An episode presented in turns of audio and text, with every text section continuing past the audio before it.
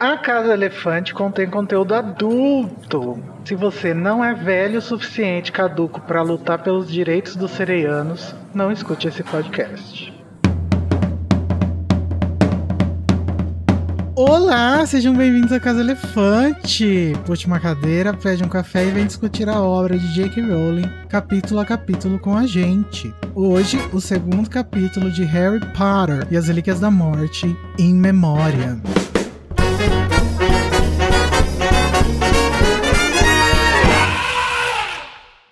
Galera, prestem atenção. Nossos episódios sempre levam em consideração os acontecimentos de todas as obras do mundo bruxo já publicadas e já estreadas no cinema também. Então, se você ainda não sabe que o Dumbledore se envolveu com artes das trevas na juventude, agora você tá sabendo, mas se não quiser mais spoiler, não ouça esse podcast.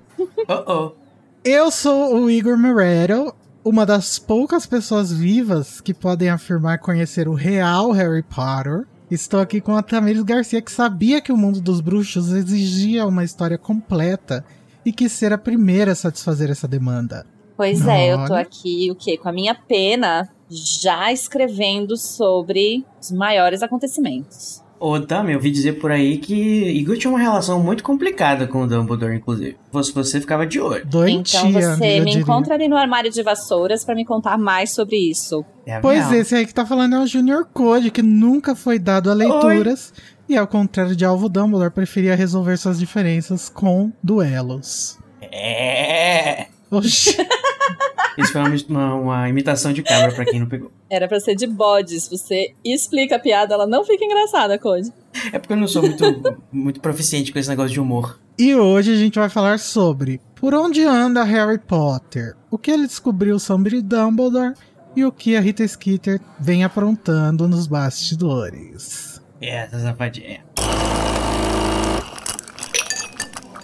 Galera, em todas as redes sociais nós somos a Casa Elefante. A gente tem também o Grupo Elefante no Telegram, onde a gente conversa diariamente sobre qualquer coisa. E a gente tem também os Discord, o servidor lá, onde às vezes a gente conversa por voz e joga RPG. Tá rolando RPG, se você quiser ouvir, entra lá. E aí tá muito legal. Tô suspeito pra falar, mas tá muito legal. Mas, ô Tami, se os nossos ouvintes forem mesopotâmios, astecas, millennials, qual é o endereço de e-mail que eles podem usar? Toda essa galera velha que ainda usa e-mail. São da geração lá do Dumbledore com o Doge e a Batilda e a ah, e tia Muriel. Mas essa geração que ainda usa e-mail pode mandar um e-mail para acasaelefante.animagos.com.br. E galera, como falamos já no último episódio, o nosso PicPay morreu. Ele foi, Oh. botaram fogo nele lá, o pessoal do PicPay. Fora PicPay, cancelem. Quer dizer, eles nos cancelaram. Foi de reputação do Dumbledore. Pois é. Culpa do Elon E Musk. agora nós estamos no Apoia-se, que é o endereço é apoia.se barra animagos. E lá você vai encontrar o mesmo plano que tinha lá no PicPay. Então, se você nos apoiava lá e quer continuar apoiando, vai lá. E se você não nos apoiava, que pena! Você deveria nos Fica aí a apoiar. oportunidade. É, Shame on you. vai lá no apoia.se barra animagos e lacre. Caso você esteja no exterior, Code, is there a problem? No problem. É. Ah, como que ele faz? How do they do? Você vai no Patreon, que pra você também pode ser chamado Patreon, e você pode colaborar com seus dólares. Ou Iemens, ou. Não, Iemens não, Ou Iemens. qualquer. Iêmen é o nome de um país, cara. É.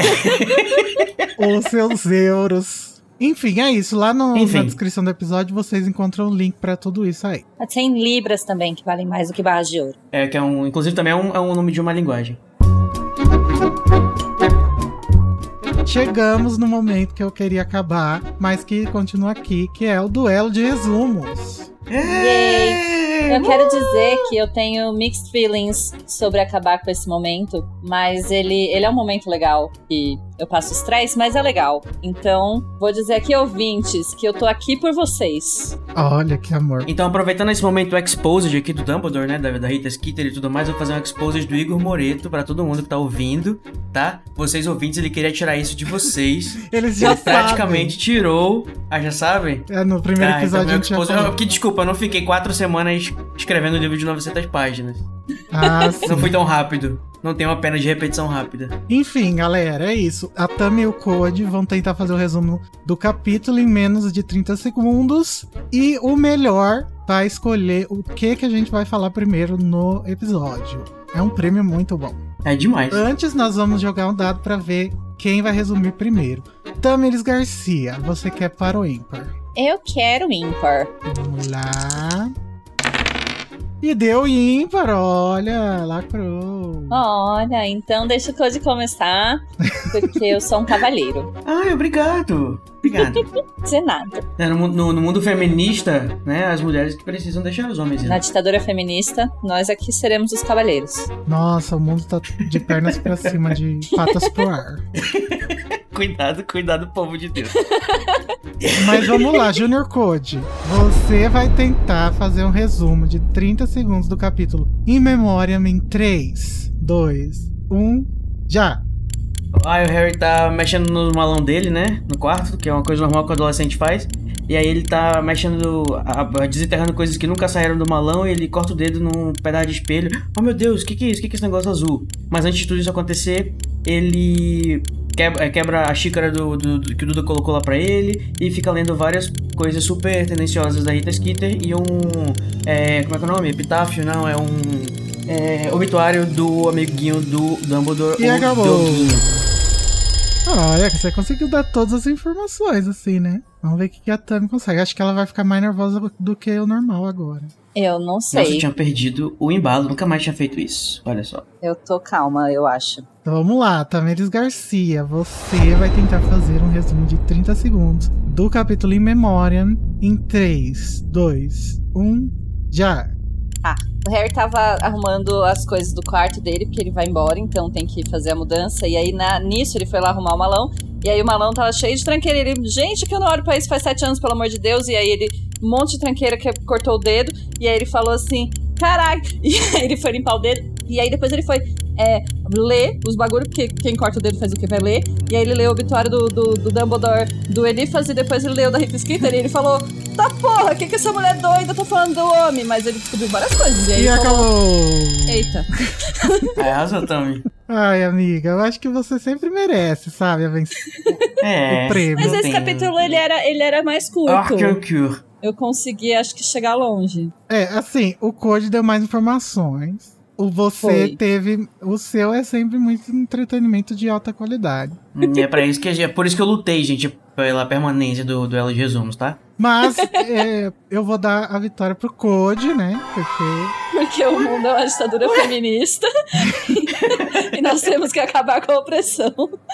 Não, porque ele. A, a intenção do resumo é que as pessoas entendam o capítulo inteiro, né? Então, não é entretenimento, no caso. Tô Hum. sendo justo. Então tá, então. Mas eu já dei prêmio pra você, ô Tamires. Ah, sete Já, anos, vai, mas- de curso. Queremos vitória sempre. Essa geração mimada millennial mesmo.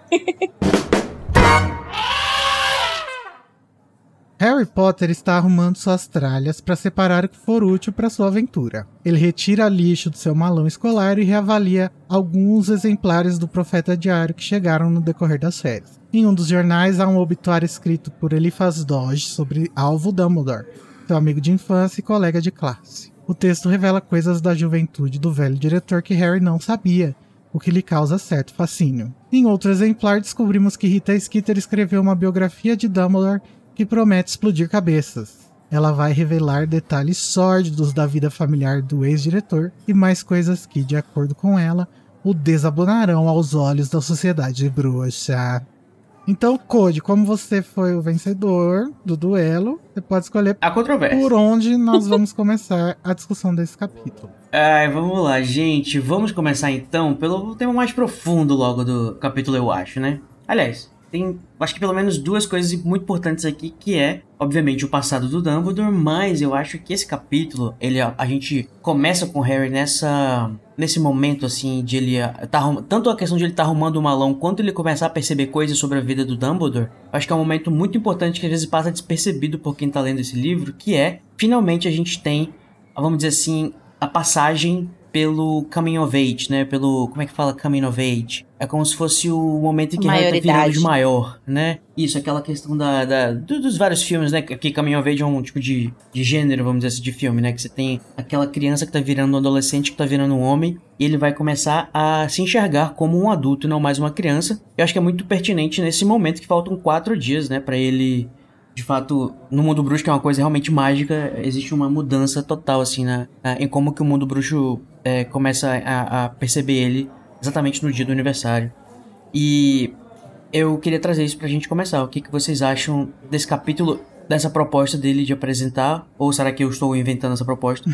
é, esse momento do Harry de não sou mais um menino, agora estou virando homem. I'm not a girl.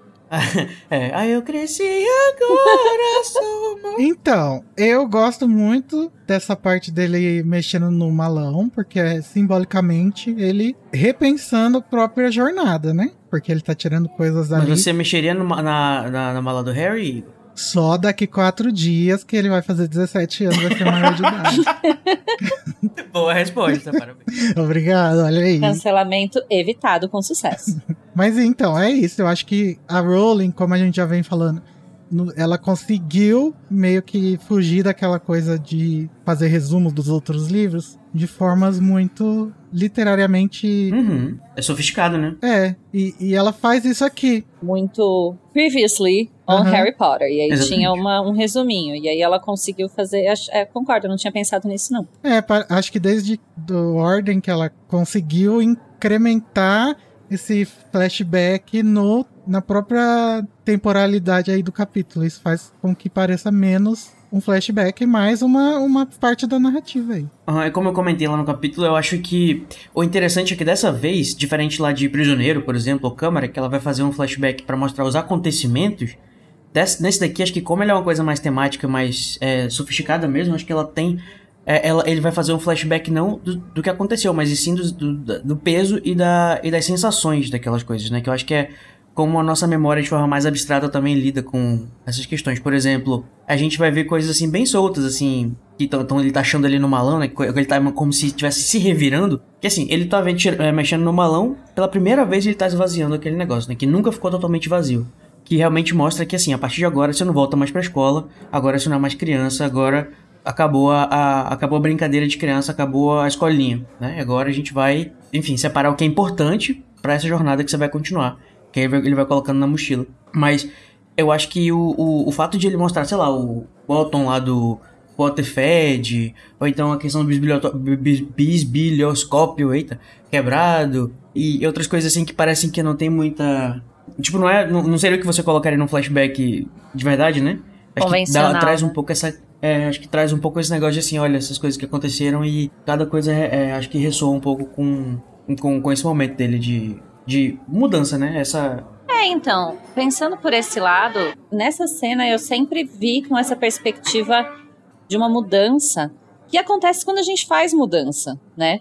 E é, assim, você vai, por exemplo, sair a primeira vez da casa dos seus pais, e aí você vai escolher o que levar. Você começa a ver um monte de coisa que tem lá na casa e de repente, sei lá, você volta para quando você tinha 6 anos de idade, volta para quando tinha 13, um monte de, de memórias uhum, que você vai selecionando. Então, isso aqui vai comigo, isso aqui não vai, isso aqui eu vou deixar aqui porque pertence aqui, isso aqui eu vou jogar fora, porque pelo amor de Deus. Mas é, eu, é, a ideia de estar tá um, um lixão lá dentro, apesar de ser uma coisa meio cômica, eu acho que tem mais a ver com isso, com ele estar tá refletindo sobre esse, essa, essa mudança e ao mesmo tempo a narrativa trazendo todas as memórias, porque é o último livro, né? Então, olha, gente, tudo que a gente passou nesses anos todos, sabe assim?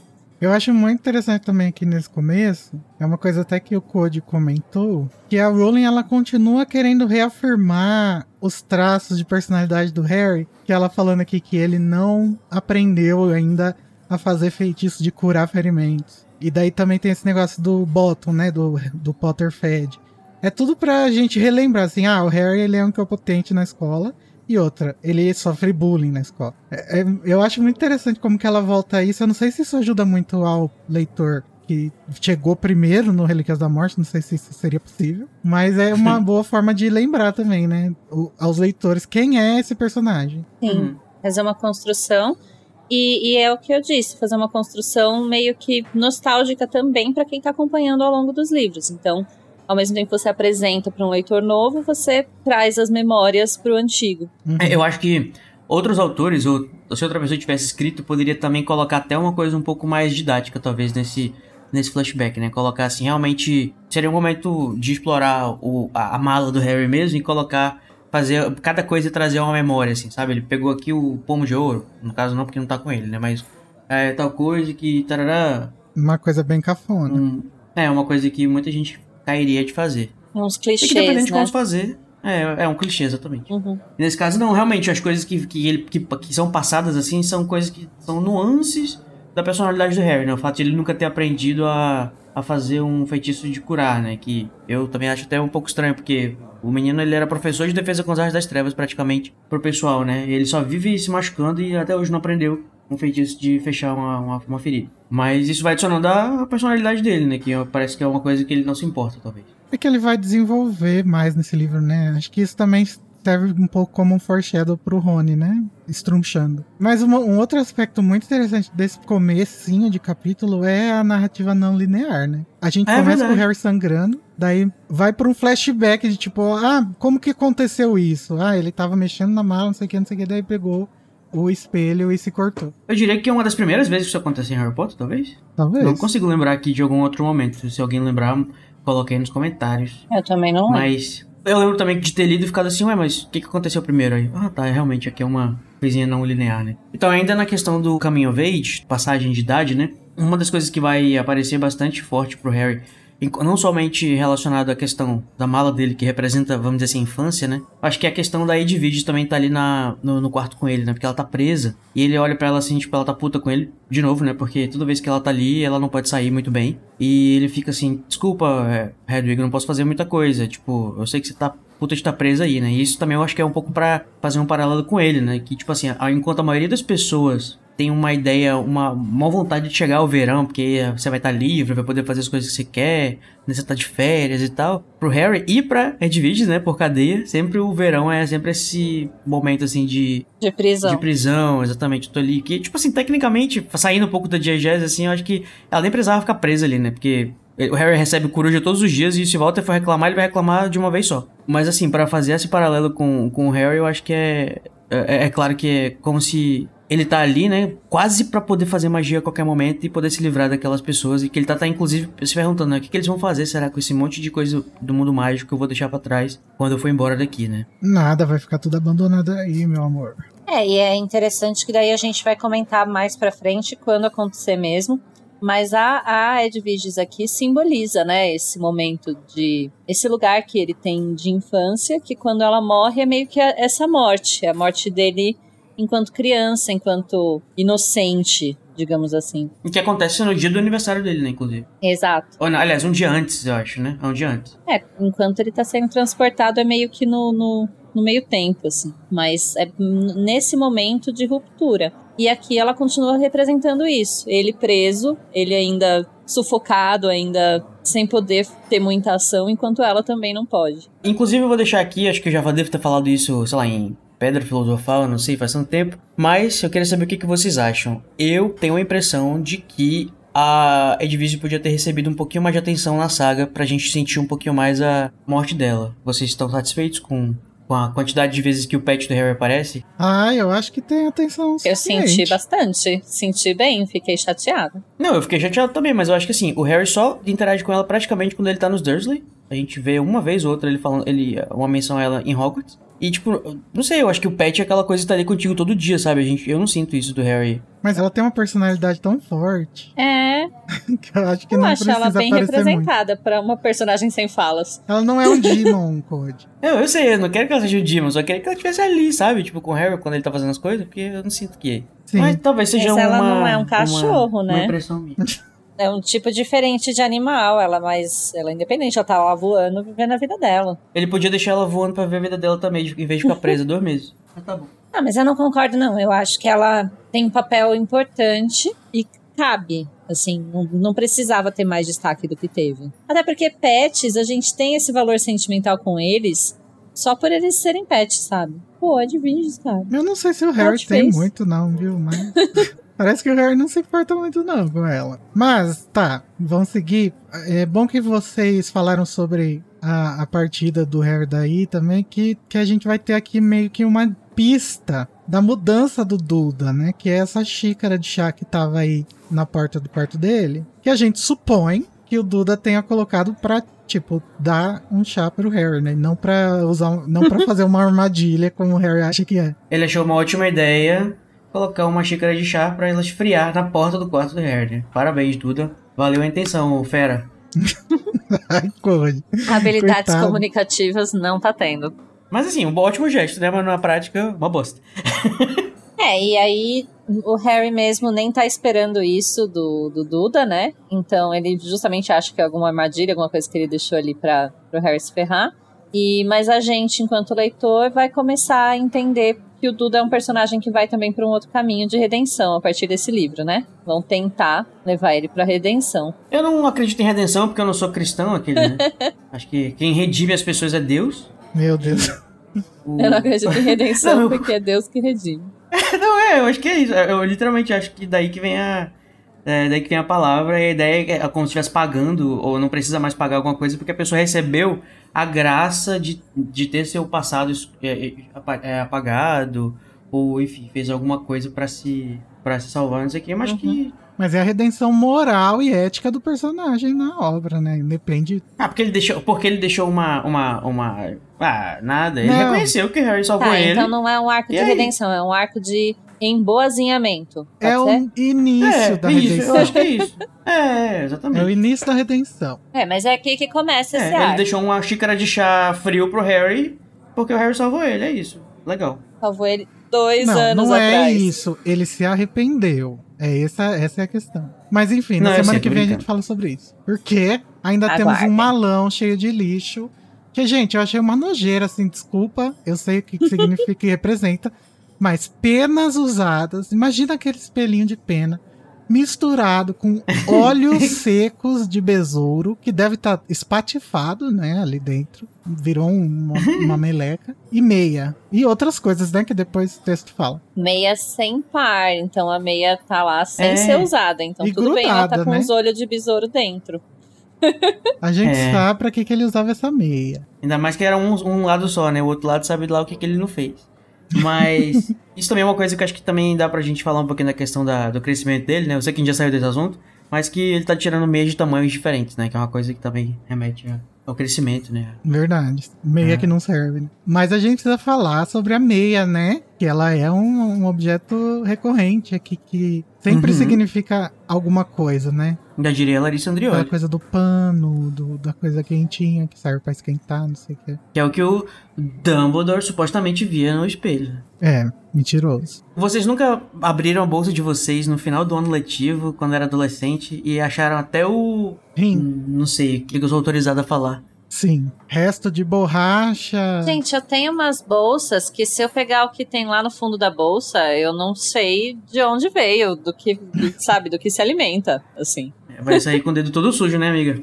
É, É, os papéis, às vezes eu pego pra limpar os papéis, aí eu vou olhar assim, ver se, deixa eu ver se esse papel é importante. Ele é tipo de 2014. Eu falo, meu Deus do céu, o que que tá fazendo essa nota aqui ainda? Então, assim, acontece, gente, sabe? Não tem olhos de besouros nas minhas bolsas? Não, mas elas ficam uns tempos lá com uns, com uns negocinho de, de cartão. E aí, nesse momento aí que o Harry tá pensando sobre os jornais, a gente já vai falar sobre o Dumbledore também, a gente descobre que saiu uma nota no jornal sobre a- o pedido de demissão da Caridade Burbage. Descansa em paz, que nós vimos a Nagini comer no capítulo passado. E é Devorá-la. interessante, né? Uhum. Será que ela, ela pediu a demissão mesmo? É, eu acho que foi uma demissão levemente involuntária, presumo. Mas a questão é que é, é uma demonstração já de como as dinâmicas de poder estão mudando. Porque se a gente sabe o que aconteceu com ela e tem um pedido de demissão lá, ele provavelmente foi forjado. E não interessa a muita gente falar o que realmente aconteceu com ela. Não, acho que o Igor tá perguntando no sentido de será que ela, depois que ela publicou o artigo, ela já não se. Tipo assim, de, de já imaginando a, a repercussão, ela resolveu sair. Sabendo É. que o Dumbledore tinha saído. Sei lá, ficou com medo, né? Que o, o Dumbledore morreu, O Senhor eu das acho Trevas tá difícil, aí. eu acho que pelo contrário. É bem possível que tenha sido forjado esse pedido, porque ela foi sequestrada, né? Também acho que essa é a possibilidade mais forte. Mas acho que é interessante entreter também a, a ideia de que, tipo assim, ó, Dumbledore morreu, o Senhor das Trevas tá, tá, tá subindo aí. O Snape foi definido como, como diretor. Não sei se ele já foi definido nesse ponto, mas enfim, não tem mais Dumbledore em Hogwarts. Vou fazer esse negócio aqui como uma espécie de coisa de resistência e vou me esconder. Só que aí. É, capaz que ela tenha saído pra, pra evitar que isso afetasse a carreira dela, sei lá. Mas apesar de tudo isso, acho que a maior possibilidade, a coisa mais possível é que foi uma forja, né? Que depois que mataram ela, resolveram trocar a professora de estudos dos trouxas pela. Eu acho que é a Lecto que vai virar a professora. É, e aí eles, né, aproveitaram e mataram dois É, coelhos com uma, cara, ter com sido vada só. convidada a se retirar também. É. Mas tá, gente, vamos falar sobre o Dumbledore. No meio de todos esses jornais, o Harry relembra uma matéria que saiu quando o Dumbledore morreu, que foi o obituário que o Eliphas Doge escreveu, contando sobre a história do velho. Mas Igor, você fala Doge, Dog, LOL. Eu falo Doge porque Eu quando, falo doguinho. quando eu li pela primeira vez eu falava Doge. Mas como será É. que a pronúncia era do? É do? Do? Eu sempre Acho é falei Doug, Doge, é. mas eu acho que é Doge. Eu, eu, eu colocaria esse G com o D, né? Doge. É. Mas É, Não o- sei. o- então, o meme da internet eu falo cada vez de uma coisa de uma forma diferente, que eu acho que é mais engraçada, né? Mas eu acho que é Dog ou Doge também. Eu acho que faz mais sentido Doge. É. eu Mas acho eu- que é doguinho. Doguinho, pronto. A Rita Skeeter que chama ele assim. É. Ele sempre será o nosso doguinho. O doguinho do Dumbledore. Inclusive, o doguinho do Dumbledore é uma coisa interessante que ele seja esse. tenha esse nome, né? Porque eu acho que talvez exista uma, uma intenção aí de dizer que ele era como se fosse um cachorro mesmo, o Dumbledore, sabe? Alguém que andava ali do lado dele, que era fiel e que era leal. E que, tipo, não passava disso. Um, não era tão brilhante quanto o Dumbledore. É, isso é uma possibilidade. Considerando como a Rowling escolhe os nomes, seria bem a cara dela colocar literalmente Elifas Cachorro. Então, Doge vem, talvez, né? A Rowling nunca falou sobre isso. De um cargo que existia em Veneza, quando Veneza era uma república, no século VIII, que era o Doge de Veneza. Ele era como se fosse um duque, assim, mas era outro nome, né? E ele era eleito e pela nobreza, né? Lógico, porque nessa época era assim. E vitaliciamente. É, e a palavra ela vem de um outro cargo que era usado na, em Roma, que era o cargo de comandante militar supremo das províncias fronteiriças de Roma. Não sei se a gente consegue fazer Hum. Alguma ligação. Eu gostei mais do meu significado do cachorrinho. Pode ter, na verdade, como a- ela realmente gosta de pesquisar a etimologia de palavras para criar nomes, pode ter essa ambiguidade. É possível. Uma pessoa que é nobre, que é, tem alguma coisa de importante para a narrativa, para o Dumbledore, para a história, e é uma pessoa que é um dogzinho, que é fiel, que é. Eu acho que dá para traçar as duas coisas como possibilidades. Olha aí, também tava Tamaral, né? Querendo sempre o Conciliadora. melhor dos dois mundos.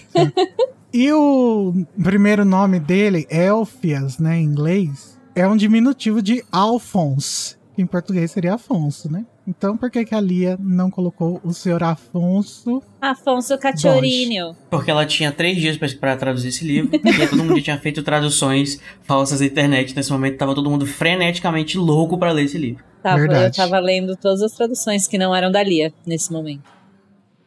Em memória de Alvo Dumbledore, ele faz Dodge.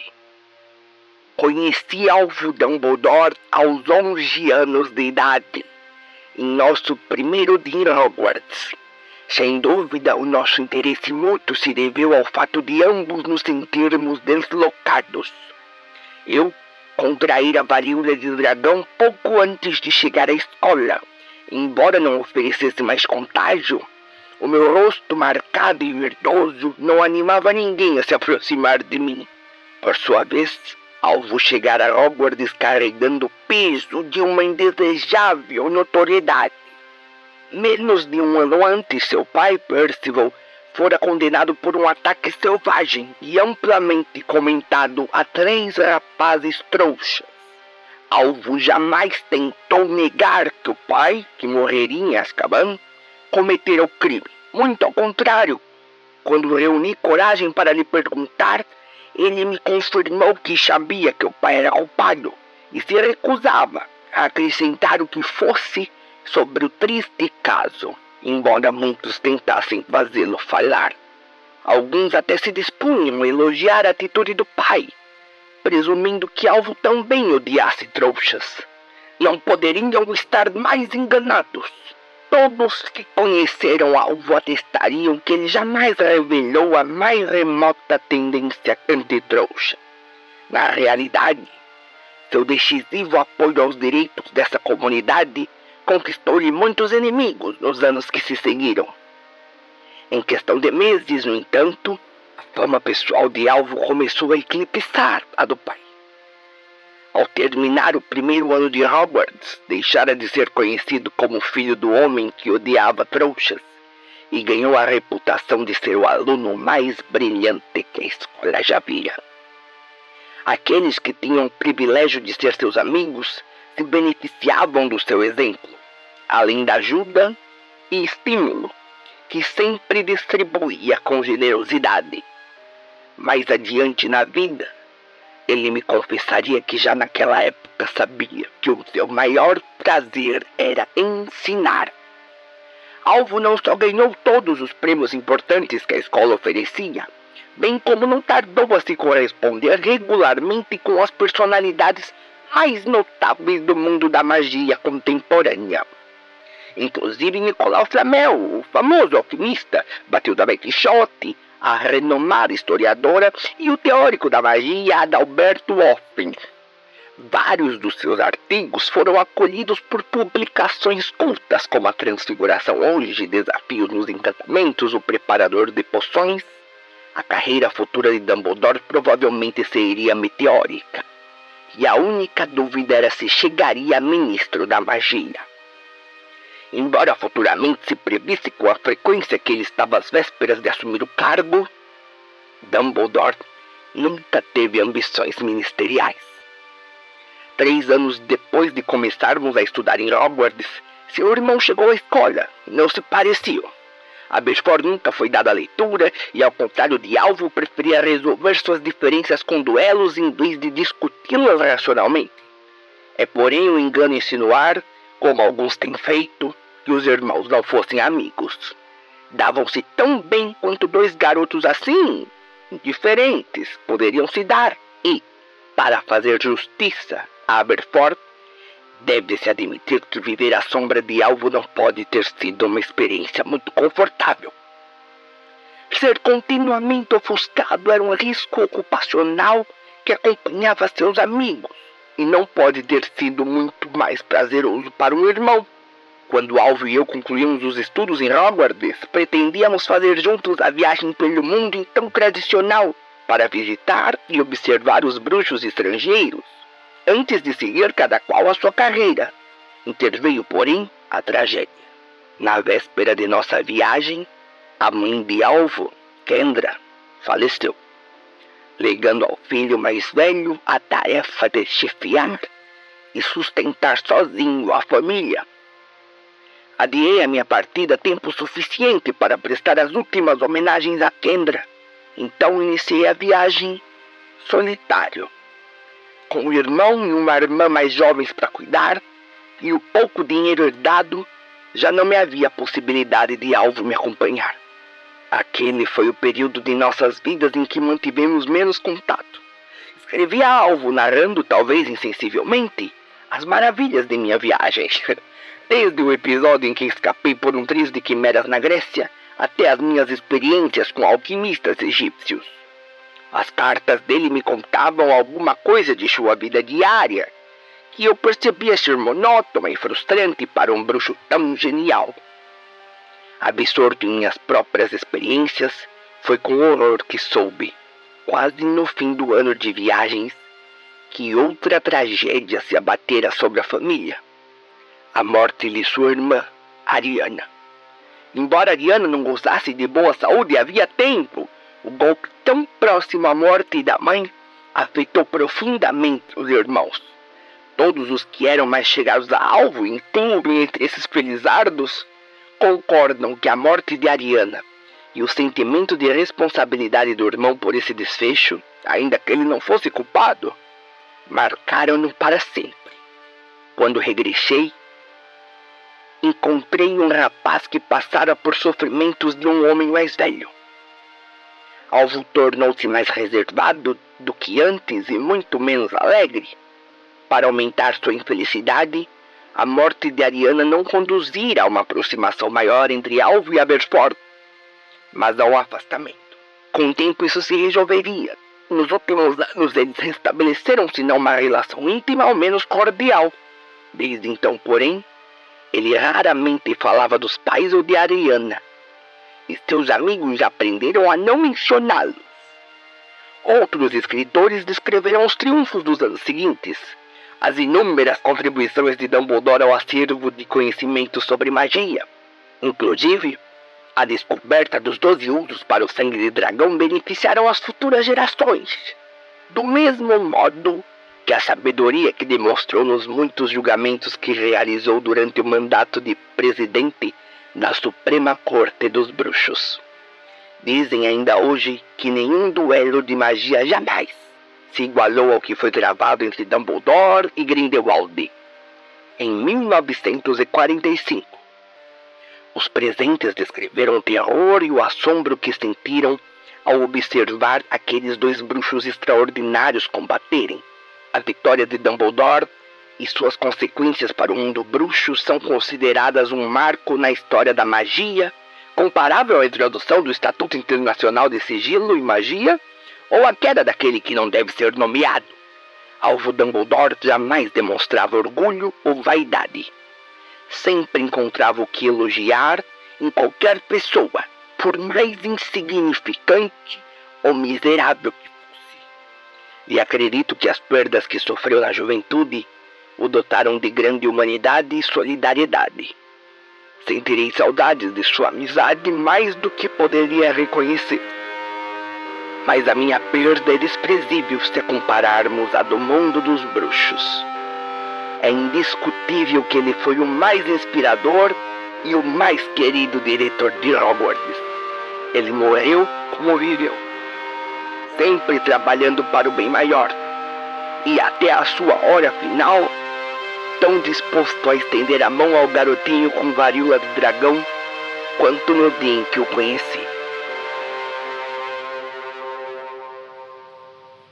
Aqui a gente vai começar então a desconstrução do mestre do nosso heróizinho, Harry Potter. A gente vai descobrir que o mestre dos magos era do mal o tempo todo. Calma, não. Primeiro tem dúvidas, dúvidas.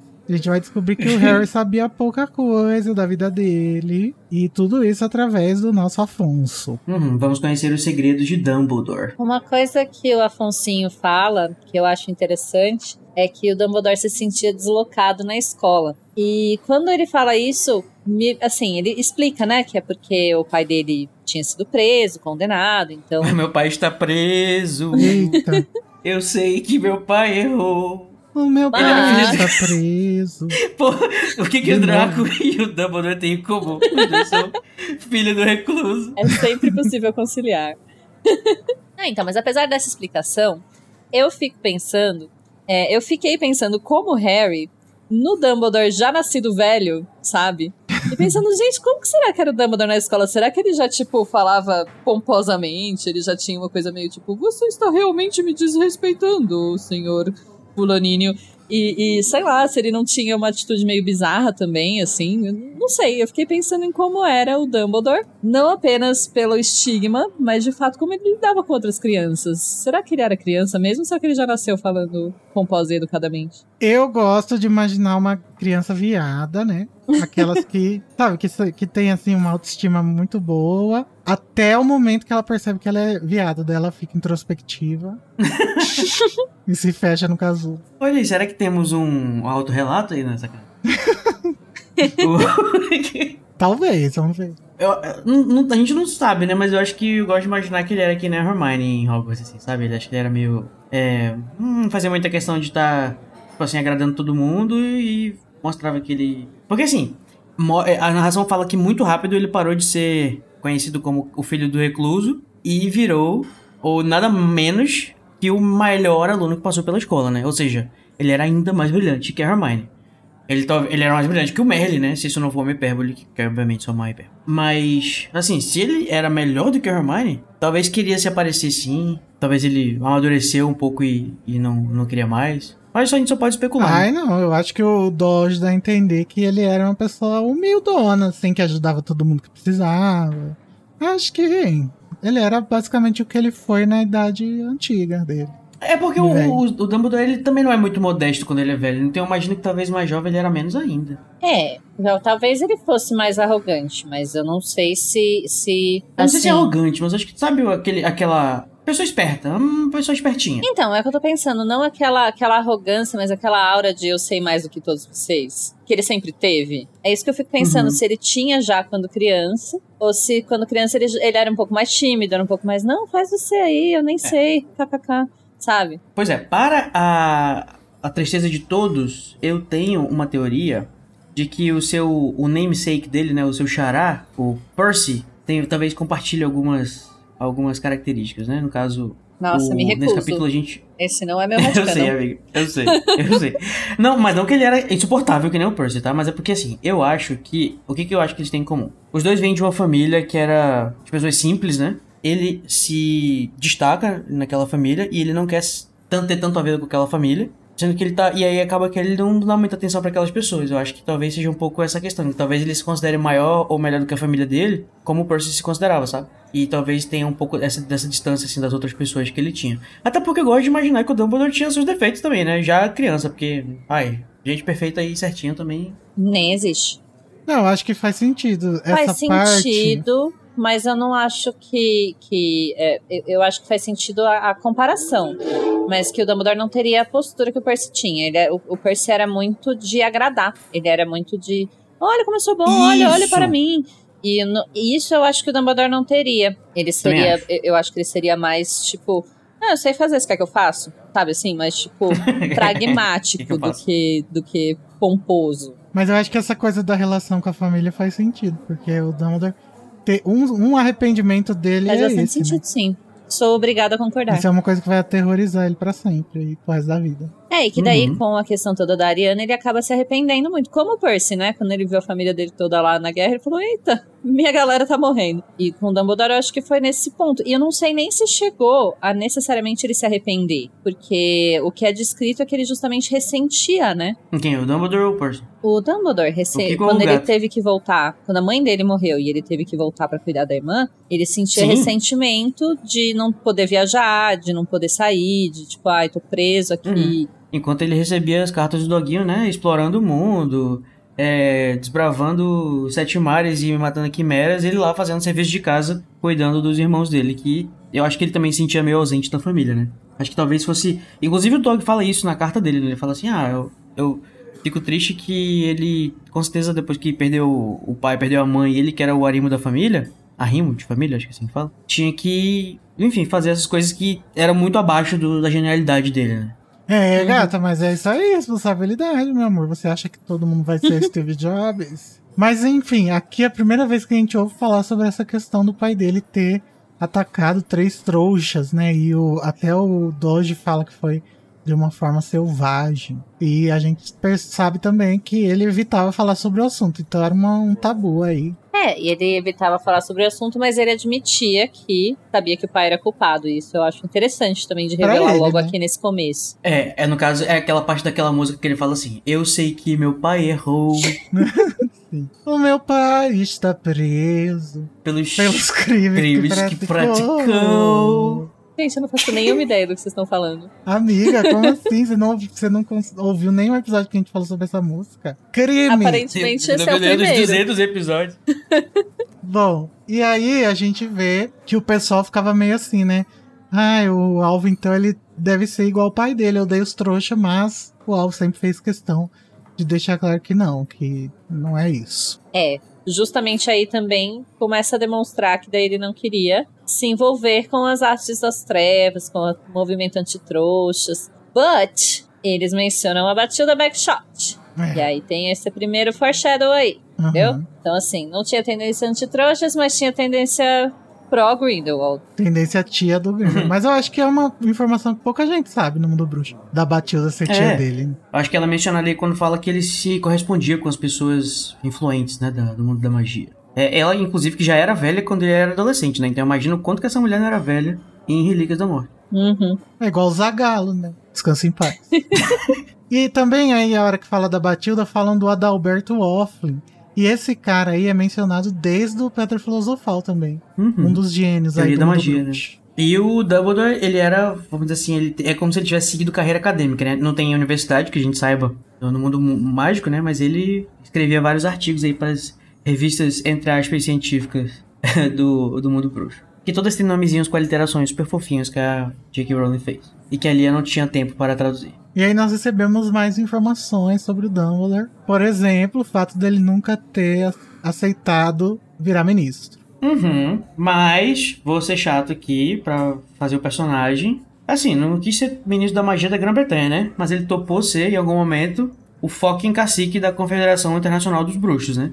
O papel da, da Venância, Vicência. Então, assim, tecnicamente ele teve muito mais poder do que o ministro da magia. Pelo menos a gente não sabe o que, que de fato faz o, o cacique supremo, né? Mas ele, tecnicamente... Sim, se é, é, ele era escolhido com toda aquela pompa, imagino que ele tem algum poder executivo ou alguma relevância pro mundo bruxo. Não, ele tem um poder judiciário. Eu acho que é justamente o, o problema do Dumbledore com o ministério. Eu acho que ele não queria ser político, entendeu? É acho que era esse o problema dele. Mas você acha que, por exemplo, o STF não é político? Não é um cargo político? Ah, eu acho que é, mas teoricamente não é, né? Eu acho que é isso que a narrativa tenta passar. Mas, Daí- o, mas rapidinho, tem duas coisas que ele era o chefe. Ele era o chefe da Confederação Internacional dos Bruxos, que é o, o que acontece lá no Segredo de Dumbledore a, com a Vicência, que o Tilin se dobra pra ele e tudo mais. E também tem o Enzengamote, que esse sim é o judiciário. Ele é a Corte Suprema dos Bruxos, que julgam os casos importantes e tal. Então, ele é chefe do Executivo e do Judiciário, tá, meu amor? Ah, pera aí, então eu confundi. Esse negócio aí da o que a Vicência foi não é a Suprema Corte, é outra coisa. É Isso é o quê? É tipo Internacional, o é. chefe É, da o ONU. É, é- é a ONU, como se fosse a ONU. Mas aí tem um- uma, uma figura, É né? Uma menos pessoa. político ainda, então. Quer dizer, né? Teoricamente, Mas é, mas, tipo, no papel. É, a gente não mas sabe. A, eu a acho questão que... é que é o que eu acho que a narrativa tenta passar. É com- Eu, eu acho que tem esse sentimento um pouco de antipolítica na narrativa, exatamente por isso. Ah, ele nunca quis se envolver com política, ele estava sempre na área da educação, ele queria ser professor, mas atuou politicamente de muitas formas, sim. É, eu acho que isso talvez seja um erro fora da, fora da, da narrativa. Acho que isso é uma coisa da exegese. Eu acho que talvez não tinha sido levado em consideração que ele supostamente não queria nada, não queria poder, ou ele tinha medo de ser tentado pelo poder, sendo que ele aceita o poder em, duas Ah, mas instâncias. o, dois, o dois poderes enormes. ponto, a questão pessoal que ele tinha com o poder era justamente, e de novo, isso é é uma característica de narrativa antipolítica, né? O poder corrompe. Então, se ele chegasse Uhum. a ministro da magia, ele não sabia o que fazer. Mas a questão é que ele não deixou de ter atua- atuação política. Esse é o ponto. Ele, inclusive, a Ordem da Fênix era isso. Ele tem que agir fora da, da assim, do oficial, né? Porque assim, tecnicamente, claro que a gente não tem informações claras sobre o mundo bruxo como a gente gostaria. Mas, ou, ou talvez não gostaria, né? Pode ser que seja interessante ficar também aí na, no download. Mas assim, de qualquer forma, a- o Dumbledore, por exemplo, ele tinha, ele tinha várias coisas que ele não gostava. Ah, Ele não gostava de ter é, Dementador em, em Azkaban. Ele não gostava disso, não gostava daquilo. Mas assim, ele, ele poderia talvez ter feito coisas ou fez coisas, né, que melhoraram a vida dos bruxos, ou deixou de fazer coisas que melhoraram a vida dos bruxos, e eu acho que talvez a narrativa não leva tanto isso em consideração ele como essa pessoa que tem essa possibilidade, ou a capacidade de modificar o mundo. Eu acho que no próprio artigo da Rita, ela fala que, ah, por que, que ele resolveu ser um mero diretor? Pra gente que tá acostumado com Hogwarts, sabe a importância da educação, realmente parece que ela tá sendo super equivocada, né? Mas assim, no mundo em que existem problemas de verdade, assim, coisas super sérias e tal, eu acho super genuíno também ele resolver ficar com a questão da educação. Mas, assim, técnica, o que, que ele fez também em Hogwarts pra ajudar com esses problemas, entendeu? Não sei se. é claro que eu não tô dizendo não. que ele não fez, eu tô só eu perguntando. entendo, mas é que a minha crítica não seria isso. Seria exatamente a essa construção narrativa que coloca que o problema, o que corrompe, o que torna a pessoa do mal é o político, sabe? Virou político, aí é do mal. Isso não significa que o Dumbledore não teve atuação política, entende? Justamente enquanto é, diretor de Hogwarts, que era uma instituição muito, muito forte, e ele, é, retoricamente, ele tinha muito mais a dizer ao ministro do que muita gente que não tinha o cargo que ele ocupava. Ele Uhum. conseguia articular muita coisa politicamente, ele assumiu o cargo, então, em Misegamote e na, na. Qual é o nome do outro? Confederação Na Internacional. Confederação Internacional.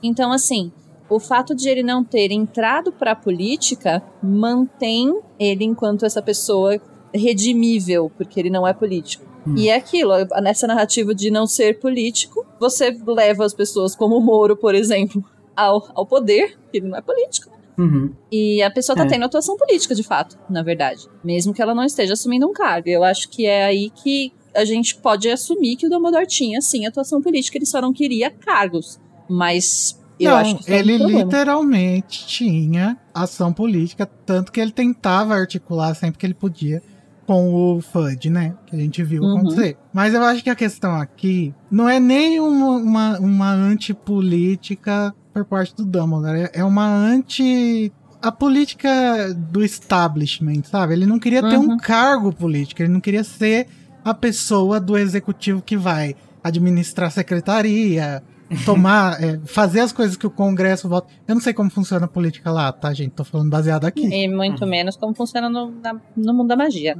É, mas e você assim, fala que no mundo mágico o ministro da magia, tá- ele não, não cuida só do executivo, né? Mas também do judiciário e do legislativo. Lá não tem a divisão dos poderes. Então, pior ainda, ele ia ter que lidar com muito mais gente, ele ia ter que fazer muito mais concessões. Eu acho que a questão é que o Dumbledore não queria ter que conceder nada, entendeu? Ele queria agir politicamente do jeito que ele achava que deveria ser feito. Eu não sei se isso é uma coisa positiva ou negativa, mas É, faz sentido. eu não acho que faça muito sentido ele ser antipolítico, porque ele é muito político, tanto que a Ordem é uma organização Mas eu política. não digo que ele é antipolítico, eu digo que esse é um tipo de construção antipolítica. Porque aqui, até aqui, a gente ainda tá construindo um Dumbledore que é para o leitor admirar. E um leitor não admira, o- não admiraria o Dumbledore se ele fosse político, entende? A ideia é colocar ele nesse lugar de, olha, mas ele não, ele nunca quis se envolver com essas coisas. Minha crítica é, É, mais eu a, a construção narrativa Eu do que o consigo personagem. de entender fato. isso hoje, mas eu- é que eu não sei se. É que eu também não sou da Inglaterra, não tem como eu saber, mas como eu queria. Seria interessante saber como que era essa discussão. A, o status quo Zeitgeist. Na Uhum. época do Harry Potter, de como que as pessoas encaravam a política lá, né? Porque aqui no Brasil não existia muito isso nessa época, não. Acho que aqui era muito mais. Isso chegou um pouco Mas, mais tarde. Eu acho que isso é um discurso meio hegemônico que já existia ali nos anos 90, anos 2000. E eu, pelo menos, acho que fazia um pouco parte, sim. Não sei se na Inglaterra, mas da construção de, de personagens que são admiráveis serem Uhum. meio antipolítica, meio ah, É, o herói sempre age antissistema, né? Ele sempre age fora, É, da- fora das regras. Ele é sempre o policial que foi desligado e que vai resolver as coisas do jeito que uhum. o governo não se. não precisa passar pelos, pelos entraves da- do governo. Agora você é um controverso, você com licença, galera. Mas eu acho que isso se reflete muito no como a, a J.K. Rowling age, né?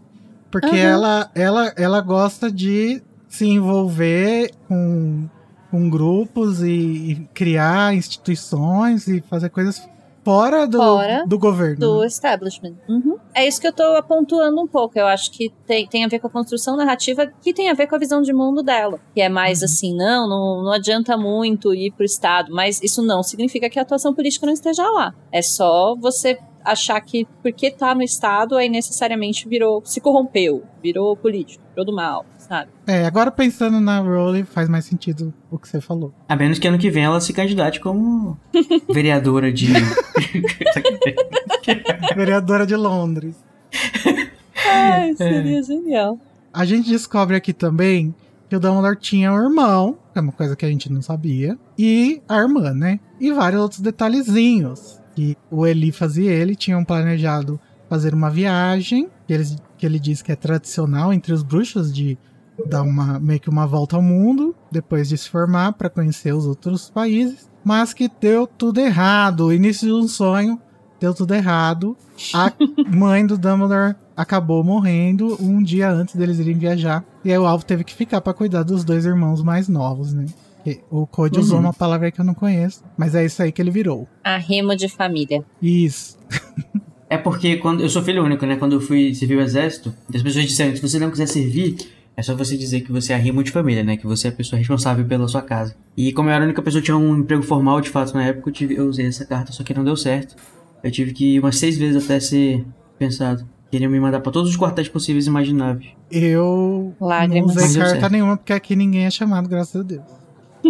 Eu não fui obrigada a isso, então. Olha aí o privilégio. Acho Desculpa, gente, a ditadura feminista, a gente é cavalheiros e a gente não precisa do- servir o exército. A gente mantém esse privilégio aí. Mas o Code falou uma coisa muito engraçada. Repita aí pro, pros nossos ouvintes. Code. Não, pois é, imagina o Dumbledore, né? O, o- uma guizinha de 17 anos, que nem queria ter filho, só queria rodar o mundo e, e, enfim, fazer, fazer show na boate, bater cabelo. E ele é obrigado a ficar em casa, tendo que cuidar dos irmãos, né? Sendo que filho não queria.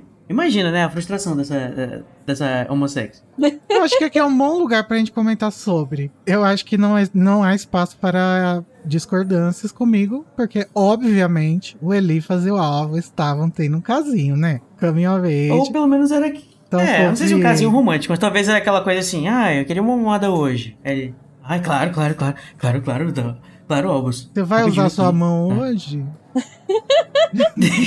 Esse, pra mim, era o segredo de Dumbledore que a gente Eu acho bastante possível que essa fanfic já exista. Mas, não, ai, gente, eu nunca tinha pensado por esse lado, não. Porque, assim, o Elifas, ele continua muito, muito, muito fiel, sabe? Cê, cê- não ia ter nem um ressentimentozinho, assim. Porra, eu te mamei um tempão e você vai atrás do Grindelwald, Não, mas quem foi embora foi ele. sabe? É, é verdade. É por isso que eu acho que o, o Dumbledore ficou tão puto, né? Poxa, o boy foi. teve- O boy, o boy foi viajar e tal, e eu tô aqui. Certeza que o Elifas encontrou O boy uma foi pra São pessoa Paulo aproveitar. no carnaval.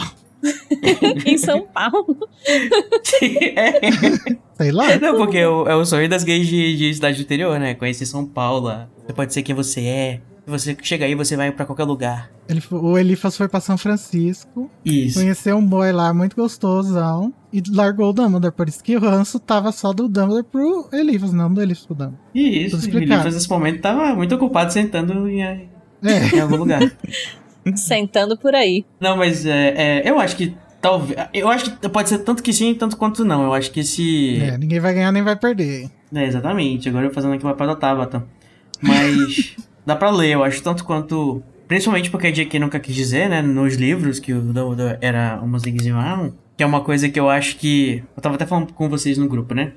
Eu acho que nessa peça especificamente aqui da Rita, em que ela está tentando atrair os seus leitores, né? Se, esse- se isso não fosse a história narrada do jeito que ela está, então obviamente estou saindo um pouquinho da narrativa, acho que com certeza ela não ia perder um detalhe é, juicy, assim, sabe? Tipo assim, o Dumbledore que nunca teve uma mulher e que a gente nunca ficou sabendo de não sei o que, que, eu- e que houve boatos, que não sei o que, que não sei o que. Ela, muito, muito certeza, ela ia mencionar alguma coisa nessa entrevista aí, mas a gente sabe que, enfim, a J.K. Rowling não teve a, não teve a coragem da Anne Rice, né, quando fez entrevista com o vampiro.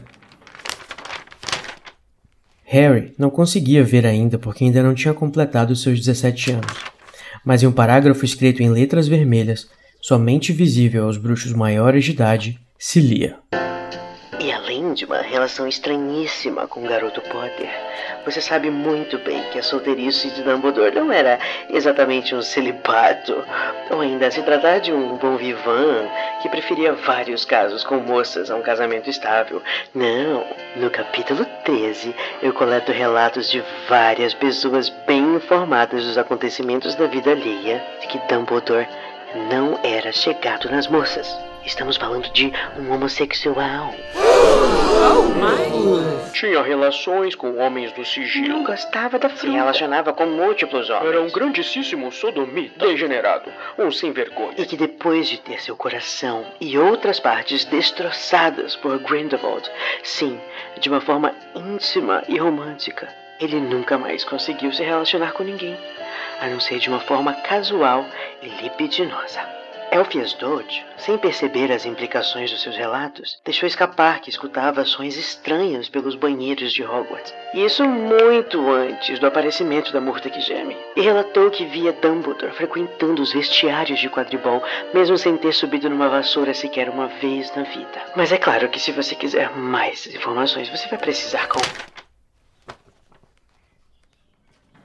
quando a Rowling revelou que o Dumbledore era gay lá naquele lugar que ela falou pela primeira vez, foi em 2007, Quebrou a internet. o povo aplaudiu ela e ela falou que ficou impressionada porque ela achou que a reação seria diferente. Mas num ambiente controlado, né, J.K. Rowling? Só Uhum. seus fãs ali assistindo. Se você fosse numa igreja, talvez fosse o que você esperava. Eu também seria muito bom, bom, bom senso dela, né? Falar isso numa igreja. Irmãos. Mas tá, vamos lá seguir para as informações que o Harry descobre, que é sobre a morte da irmã mais nova do Dumbledore, que abalou a relação Pesou, pesou. dos irmãos. Mas o Elifas diz que os dois voltaram a se relacionar bem depois de mais velhos. E aí eu me pergunto, será que por causa da questão do Credence, e eu gostaria de acreditar que sim, foi ali que eles se religaram. Ah, eu não sei. Pra mim, segredo de Dumbledore não é, não é canon, não. Oxi, não existe isso Oxi. pra mim, não. É que não, não é. Começa que a data tá errada, né? Mas tudo aquele, né? Enfim, não vou entrar nisso agora, mas. Mas entrou. Mas bate com a, com a, com, com a questão da data que ele fala aqui que eles meio que se- vo- voltaram a se tolerar, né? Mas acho que não, não foi quase próximo já da, do, do, do- de agora, tipo, de agora que ele morreu? Que, ele- que ela tá querendo Não, dizer isso? porque justamente o. o Eles ele- morreram o brigados. Aberforth tá lá no caldeirão furado, né? Então eles devem se No- falar ali, eles moram pertinho. Javali, cabeça de javali. É, isso, errei o bar. Mas eles devem se falar, eu imagino que eles. Durante ali o duelo com o Grindelwald, é justamente quando o Aberforth percebe que, ok, acho que o Dumbledore não, não é mais amigo desse cara. acho que talvez tudo bem agora. Então, e acontece alguma coisa entre Segredo de Dumbledore e Relíquias que faz eles se afastarem novamente. Porque o Berforce tem muito rancor do Dumbledore aqui, né? No final desse É, livro. então, mas é o que ele fala, eles reataram a cordialidade. Não viraram melhores amigos. Mas eles estão bem amiguinhos em segredos. É que ainda vai acontecer o inevitável, né? Ainda vai acontecer uma coisa muito. É, o Credence vai morrer. É isso que a gente... É porque. é, Por que que eu digo que não. Ah, eu vou ter que entrar nisso? Não sei se eu quero. Não faz sentido algumas coisas. Se esforça, abre Tipo- seu coração, princípio da caridade. Mas eu. Ai, ai, que veja. Aquele, né? O, é dito que eles não se veem por um tempão, aí eles se veem, entendeu? Aí, tipo. Ai, não. Eu, eu, teria, que tá, eu teria que ter as informações aqui pra poder argumentar direito. Mas. Tá bom, depois a gente fala sobre isso. No, quando a gente for falar sobre o episódio do Aberforce, você pode Isso. pesquisar essas coisas e vir reclamar. Uhum. Porque aqui também vai só mencionar, né? São só mencionados os fatos. É. É. E o Aberforth a gente não sabe, mas tá espiando lá no espelho, que é uma coisa que eu vou dar isso pro, pro filme do Segredo de Dumbledore, que ele já também tem uma, uma ligação com espelhos, né? Não somente com cabras, mas também com espelhos. Ele já passa mensagem por espelhos desde 1920 e pouco. Como é que vocês acham que o Aberforth convenientemente chegou à posse desse espelho? Provavelmente o Dumbledore deixou com ele. O Não, Dumbledore? O Dumbledore, porque as coisas do Sirius ficaram lá na, na sede da ordem, né? Não, mas aí o Munungo revirou não, ele e saiu vendendo comprou as do coisas. Mundungo, ele fala isso. Ah, é? Aham. Mas tipo... E como que ele sabia? Vou comprar aqui esse pedaço de. Pois é, que eu vou comprar aqui esse pedaço de espelho assim, que ninguém sabe o que, que é, porque é assim, né? Vende baratinho. Então, ele não sabia, mas o segredo de Dumbledore resolve isso. Que ele fala, ele tinha uma relação com espelhos que se comunicam. Então, faz sentido. entendeu? É uma coisa que foi respondida ano passado, Tamires. Tá bom, tá bom. Eu gosto. Tá. Só sei que assim, aí depois vou mudar de assunto dos espelhos porque Tá. tá, tá puxado. E... Mas a gente tem também a menção, é, pela primeira vez depois de a gente ver lá no sapo de chocolate, na Pedra Filosofal, o do duelo entre o Dumbledore e o Grindelwald. Então isso vai ganhar algum destaque nesse livro. Começa aí o foreshadow pra, pra história do Dumbledore com o Grindelwald Uhum. que eu queria pontuar que me parece muito muito engraçado o quanto que a história do Dumbledore foi intrigante pra Rowling, sabe? Porque assim, é legal e é interessante a gente saber os fatos da vida dele, mas não é necessariamente muito pertinente nesse livro. Tudo bem que ele acabou de morrer, mas a história do livro poderia muito bem passar só com esse, esse começo aqui, entende? A gente saber alguns fatos, algumas coisas da vida do Dumbledore e aí segue a vida, vida que segue. Eu acho que ela ficou muito, muito, muito empolgada escrevendo a vida do Dumbledore. Tanto que ela resolveu fazer Animais Fantásticos pra isso, sabe assim? Hum, e metendo, meteu o Dumbledore no meio da história do Newt, por exemplo. Eu acho que ela meteu Newt na história do Dumbledore, na verdade. A Warner falou, já que a gente vai adaptar, vamos adaptar Animais Fantásticos. Ela falou, nossa, por que, que eu não conto aquela história que é a minha história favorita? Sabe? Eu, Não, eu acho, acho- eu realmente acho que que, sim, também. ela se empolgou muito escrevendo a história do Dumbledore. E é por isso Não, que permeia esse livro de um jeito, um- eu acho, narrativamente um pouco É. fora de lugar. E por isso que a gente tá tendo Animais Fantásticos agora, pelo tanto que ela gosta da história, sabe? Não sei, o que, que vocês acham? Então, eu só. Eu, eu acho que realmente ela é, é uma história muito interessante que ela tava querendo entrar. Eu acho que muita coisa aí. Obviamente ela não tinha pensado ainda, né? Nessa questão do Credence e tal, quando tava escrevendo é, Relíquias. Mas eu acho que casa, combina sim com esse livro, porque, como eu falei, é um momento de crescimento do Harry, que o Harry tá sozinho agora. Então acho que, a- o, o- acho que um, dos, um dos temas muito importantes desse livro, eu acho, é o Harry não ter mais a figura em cima de um pedestal do mentor dele, sabe? Eu acho que ele vai desconstruir isso pra construir de novo o Dumbledore, que vai ter um papel super importante também lá no limbo dele. Então eu acho que o, o, o Dumbledore, ele se afasta do Harry no momento que, que o Harry cresce como uma pessoa independente, que tá super é, é, é, sendo trabalhado nesse capítulo, né? Com essa passagem do Harry do antes e agora, e maioridade, não sei o quê. Então acho que é um tema que casa, sim. Não, eu não, não digo que não casa. Faz sentido contar a história do Dumbledore e faz sentido que o Harry tenha um luto a respeito dessa história. Eu só acho que tem um, um papel, é meio que um subplot muito maior do que precisava ser. Assim, tá sempre ao longo do livro vai aparecendo, e aparece a entrevista, e aparece a Rita Skeeter, e aparece o Dumbledore no limbo. E assim, poderia ser esse começo e o final no limbo, sabe? Não precisava permear a história desse tanto. A relação, é porque eu acho que a relação do Dumbledore com as relíquias é muito importante por esse livro também. Porque o, o Dumbledore, ele vai ser importante também quando a gente for conectar ele com Grindelwald. E a gente precisa saber dessa história. Então, pro, tem a questão da varinha que vai atrás, que tá no posto do Grindelwald, que era do Dumbledore, entendeu? Então, acho que sim, é uma...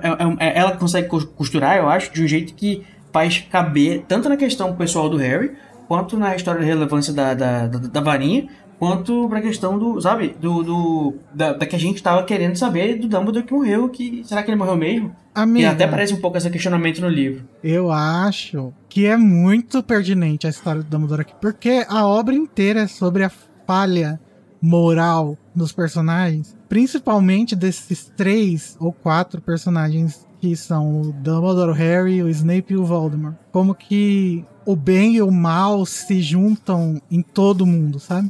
E como Uhum. que a gente tem a capacidade de nós mesmos decidir qual o caminho que a gente vai seguir, que tá dentro da gente já.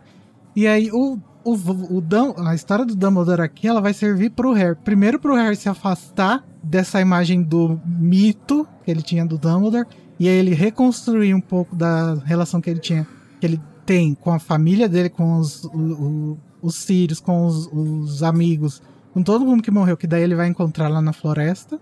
E depois construir de novo. Só que dessa vez aceitando o, o, a cin, a- o, o quão cinza o Dumbledore é. E isso ajuda ele a entender que ele também é cinza, que todo mundo é cinza e que a questão é justamente 50 essa, né? Em todo mundo. Uhum. Eu acho que é muito importante a história do Dumbledore, sim. Eu, eu não acho. Aqui. Tá, eu, eu. A parte que eu discordo, eu não acho que não seja importante. O que você falou faz todo sentido. Só o que eu acho é que. É, e, e pra narrativa faz sentido, mas me parece que ela construiu a história com base na história do Dumbledore. E talvez, se ele se não tivesse permeado ao longo da história tanto assim, ela teria outros recursos narrativos pra usar e não precisaria da história. O meu ponto é esse. É como se ela tivesse construído uma história que foi muito, muito nossa, eu vou conseguir ligar tudo. E ela ficou muito empolgada, assim.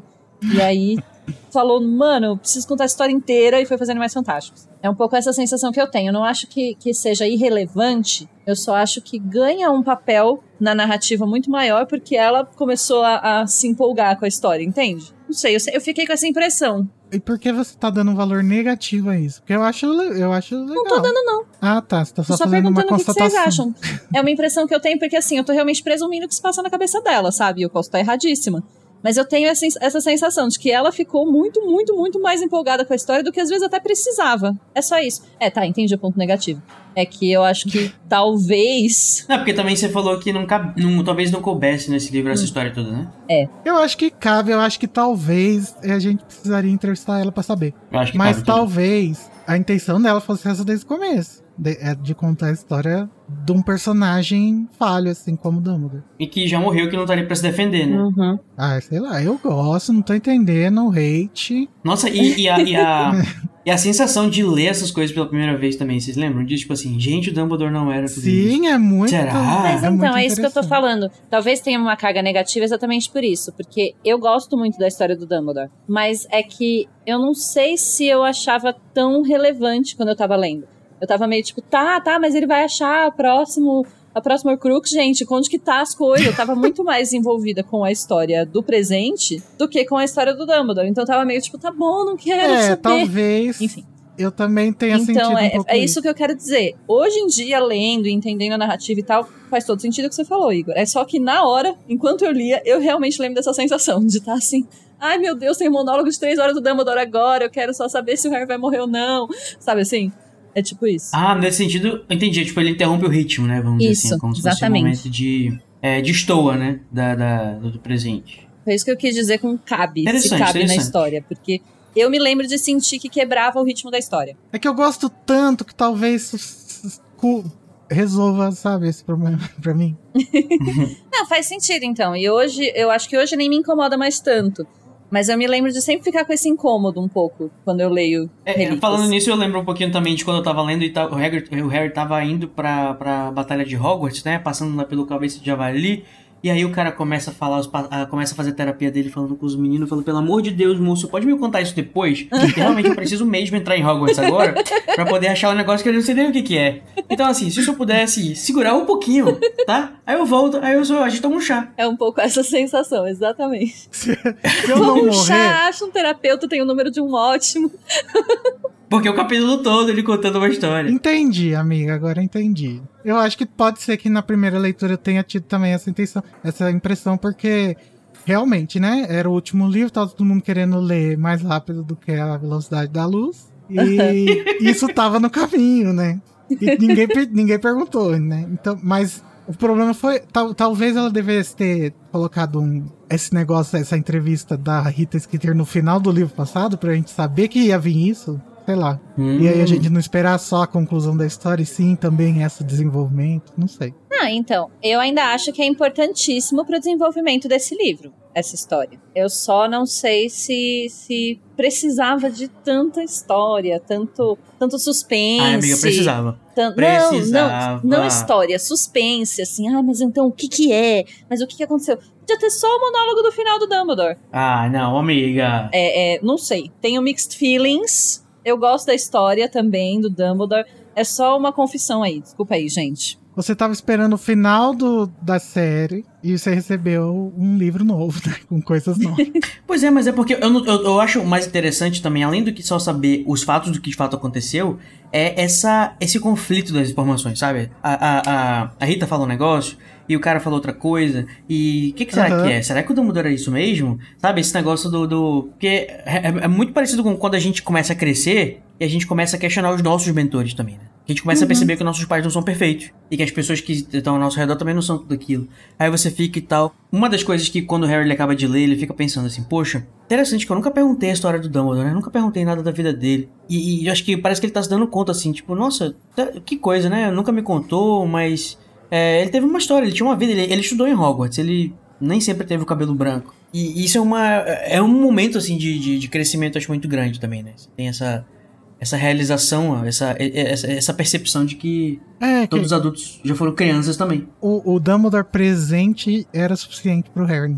E a partir de agora, com todas essas questões que ele precisa resolver, que o Dumbledore deixou pra ele resolver, ele precisa do Dumbledore do passado. Ele precisa Uhum. descobrir a origem do Dumbledore pra, pra, pra desvendar tanto o mistério do, das relíquias, que até agora não apareceu, mas, mas também o negócio da varinha e outras coisas importantíssimas desse livro. Eu acho que o problema talvez seja que a gente só vai entender como tudo isso se conecta no final. E aí o- a história do É. Dumbledore no meio do livro parece lombadas que estão nos impedindo de chegar até o final. Chegamos aqui num- num- numa síntese, olha só que bonito.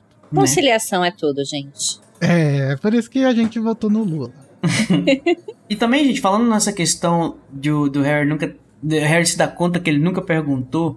pro Dumbledore sobre a vida dele, né? A não ser por aquela pergunta lá do espelho de Gized. Às vezes eu fico perguntando se o Harry também nunca se preocupou muito com a vida dos outros, né? Ele sempre foi muito centradinho assim na vida dele, né? Ele não, não sabia das também- fofocas do Neville. Ele também nunca perguntou, nunca fica perguntando da vida das pessoas. Ele é, ele é bem, vamos dizer assim, autocentrado. Ele é low profile. Eu não sei se isso é uma, uma característica do Harry totalmente só como personagem, ou talvez isso tenha, aí é claro, uma total especulação. Não conheço a pessoa J.K. Rowling, mas eu tenho a impressão de que ela também tem um pouco dessa, dessa, desse perfil, assim, sabe? De não se interessar tanto pelas pessoas ao seu redor. Pesado. Nossa, não, não, não se importar não. com as pessoas. Não tô dizendo que ela não se importa com as pessoas. Tô, tô dizendo ela não se importar com a vida das pessoas, sabe? De não ser, que nem, de ser assim que nem o Harry, meio desligado sobre o. Pode ser, mas acho que a gente não tem nenhuma evidência disso. É. Mas assim, É, a única coisa que eu tô lendo como uma possível é essa. O Harry, que é o protagonista, que tem essa, essa postura, né? Mas pode ser só uma coisa que ela caracterizou ele mesmo. não, eu acho que o Harry é assim como uma ferramenta literária. Eu acho que é muito mais É, eu fácil também acho. as pessoas se conectarem com esse personagem e também é muito mais fácil dela evoluir a narrativa através de um personagem apático. É, e, e- e é, é assim, que daí fica justamente mais conveniente pra narrativa quando as informações vão chegando até ele, né? Aí ele não pergunta É. nada pra ninguém, não se interessa por nada, e aí chegou uma, chegou outra, torna a situação muito mais misteriosa, que é uma, uma intenção da narrativa, construir um mistério em volta de uma situação. Porque, apesar de ele não se interessar por babados e fofocas, eles são basicamente Sherlock Holmes de Hogwarts. Tá o Harry, Rony e Hermione querendo meter o nariz em tudo quanto é informação sempre. Então, Sim, e o, Harry, e o Rony e a Hermione, eles, eles não são assim, né? Eles são fofoqueiros, eles querem descobrir tudo. Então, E é importante que seja uma terceira pessoa, não o narrador, que tenha essa atitude. E, e- e eu acho que isso se reflete também naquela questão que as pessoas criticam muito, né? Que, ah, e o Harry não liga pros elfos escravizados, ah, o Harry não liga pra eugenia do mundo bruxo, não sei o quê. Mas não é que ele não liga, é que ele tem essa. Ele é esse personagem, né? Que ele dá espaço para as coisas chegarem nele sem muita investigação, sem muita intervenção dele. É tudo meio apático e, e quem vai interpretando o mundo são as pessoas em volta dele. uhum. Ele é leonino, né? Aquele. Não sei o que significa. Mas, gente, as descobertas sobre o Papacito não param por aí. O Harry vai descobrir novos babados através de uma entrevista com nada mais nada menos que a queridíssima Rita Skeeter, que tá prestes a lançar uma biografia do Dumbledore. Pode entrar, Rita! E ela promete detalhes quentíssimos da adolescência e da vida familiar do Dumbledore. E se vocês soubessem, ficariam enojados. É, é cara, Assim como o Elifas, né? Ele também está enojado, diz que só tem baboseira. E a Rita responde: Bom, este velho caduco está pedindo direito por sereianos, então vocês não deveriam ligar pro que ele fala. É, ela fala até alguma expressão que eu tenho pra mim, que pode ser alguma coisa que se perdeu na tradução, eu também não consegui descobrir o que, que é, mas só uma impressão de que quando, ele, quando ela diz assim que ah, eu, o cara tava tão gagá que ele achava que a gente tava no fundo do lago, ele tava falando pra eu ter cuidado com as trutas. Que, tipo, parece uma coisa totalmente louca que ele tá dizendo, né? Pode ser que tenha, talvez, algum sentido aí que ela que não pegou. Mas também Pode não sei o ser. que que é. Mas eu ela, não, eu não a vi Rita também. ou a Lia? As duas. É, eu acho que a, a Rita não pegou e a Lia muito menos. e também tem uma expressão muito legal que eu achei que o, o, o Dold fala que não daria pra encher uma cartinha de sapo de chocolate com as verdades que ela fala, né? Tipo, que não importa que ela escrevendo 900 li- páginas de livro, mas não, dá, daria pra encher nenhum parágrafo de coisas que são Achei verdadeiras. engraçado, mas achei levemente ofensivo com os sapos de chocolate, coitados. Como assim não temos conteúdo? Temos muito conteúdo aqui. Ah, mas é só um resuminho, né? Não daria pra fazer um resumo da Casa Elefante. Rita Skeeter é muito mais simpática e sensível em pessoa do que os seus já famosos e ferozes retratos a bico de pena poderiam sugerir. Recebendo-me a entrada de sua casa aconchegante, ela me conduz diretamente à cozinha para uma xícara de chá, uma fatia de bolo inglês e. Nem preciso dizer, um caldeirão fumegando com fofocas frescas. Naturalmente, Dumbledore é o sonho de qualquer biógrafo. Diz Skitter. Com sua vida longa e plena, Tenho certeza de que meu livro será o primeiro de muitos outros. Skitter certamente agiu com rapidez. Seu livro de 900 páginas foi concluído apenas quatro semanas após a misteriosa morte de Dumbledore em junho. Pergunto-lhe como conseguiu esse feito de velocidade. Ah, quando se é jornalista de longa data, trabalhar com prazos curtos é uma segunda natureza. Eu sabia que o mundo dos bruxos exigia uma história completa e queria ser a primeira a satisfazer essa demanda. Menciono os comentários recentes e amplamente divulgados de Eliphas Doge, conselheiro especial da Suprema Corte dos Bruxos, o Wizengamot, e amigo de longa data de Alvo Dumbledore, de que o livro da Skitter contém menos fatos do que um cartão de sapos de chocolate. Skitter joga a cabeça para trás, dando uma gargalhada. Queridinho Dojinho, lembro-me de tê-lo entrevistado há alguns anos sobre os direitos dos sereianos. Que Deus o abençoe. Completamente gaga. Parecia achar que estávamos sentados no fundo do lago Windermere e não parava de recomendar que eu tivesse cuidado com as trutas. Contudo, as acusações de imprecisão feitas por Eliphas Dodge encontraram eco em muitos lugares. Será que Skitter julga que quatro breves semanas foram o suficiente para captar um retrato de corpo inteiro da longa e extraordinária vida de Dumbledore? Ah, a minha cara, responde ela, abrindo um largo sorriso e me dando um tapinha afetuoso na mão. Você conhece tão bem quanto eu a quantidade de informações que pode gerar uma bolsa cheia de galeões. Uma recusa em aceitar um não e uma pena de repetição rápida. As pessoas fizeram fila para despejar as sujeiras de Dumbledore. Nem todas achavam que ele fosse tão maravilhoso assim, sabe? Ele pisou um bom número de calos de gente importante. Mas o velho dojinho esquivo pode descer do seu hipogrifo, porque tive acesso a uma fonte que faria jornalistas negociarem as próprias varinhas para obter alguém que jamais fez declarações públicas e que foi íntimo de Dumbledore durante a fase mais turbulenta e perturbada da sua juventude. A publicidade que antecede o lançamento da biografia de Skitter certamente sugere que o livro reserva surpresas para os que acreditam que Dumbledore levou uma vida sem pecados. Perguntei-lhe quais foram os maiores que descobriu. Francamente, Betty, não vou revelar todos os destaques antes de as pessoas comprarem o livro. Mas posso prometer que alguém que ainda pense que Dumbledore era alvo vai acordar assustado. Digamos apenas que ninguém que o tenha ouvido vociferar contra você sabe quem sonharia que ele próprio lidou com a arte das trevas na juventude. E para um bruxo que passou a vida pedindo tolerância, ele não era exatamente indulgente quando mais moço. Sim, senhora, alvo Dumbledore teve um passado sombrio. Isso para não mencionar sua família muito suspeita, que ele tanto se esforçou para ocultar.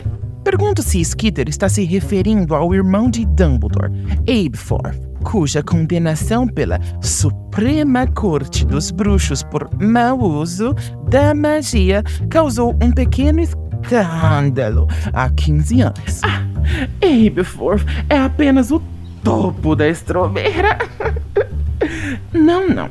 Estou falando de coisa muito pior do que a predileção de um irmão por badges. Pior mesmo do que a mutilação de um trouxa pelo pai.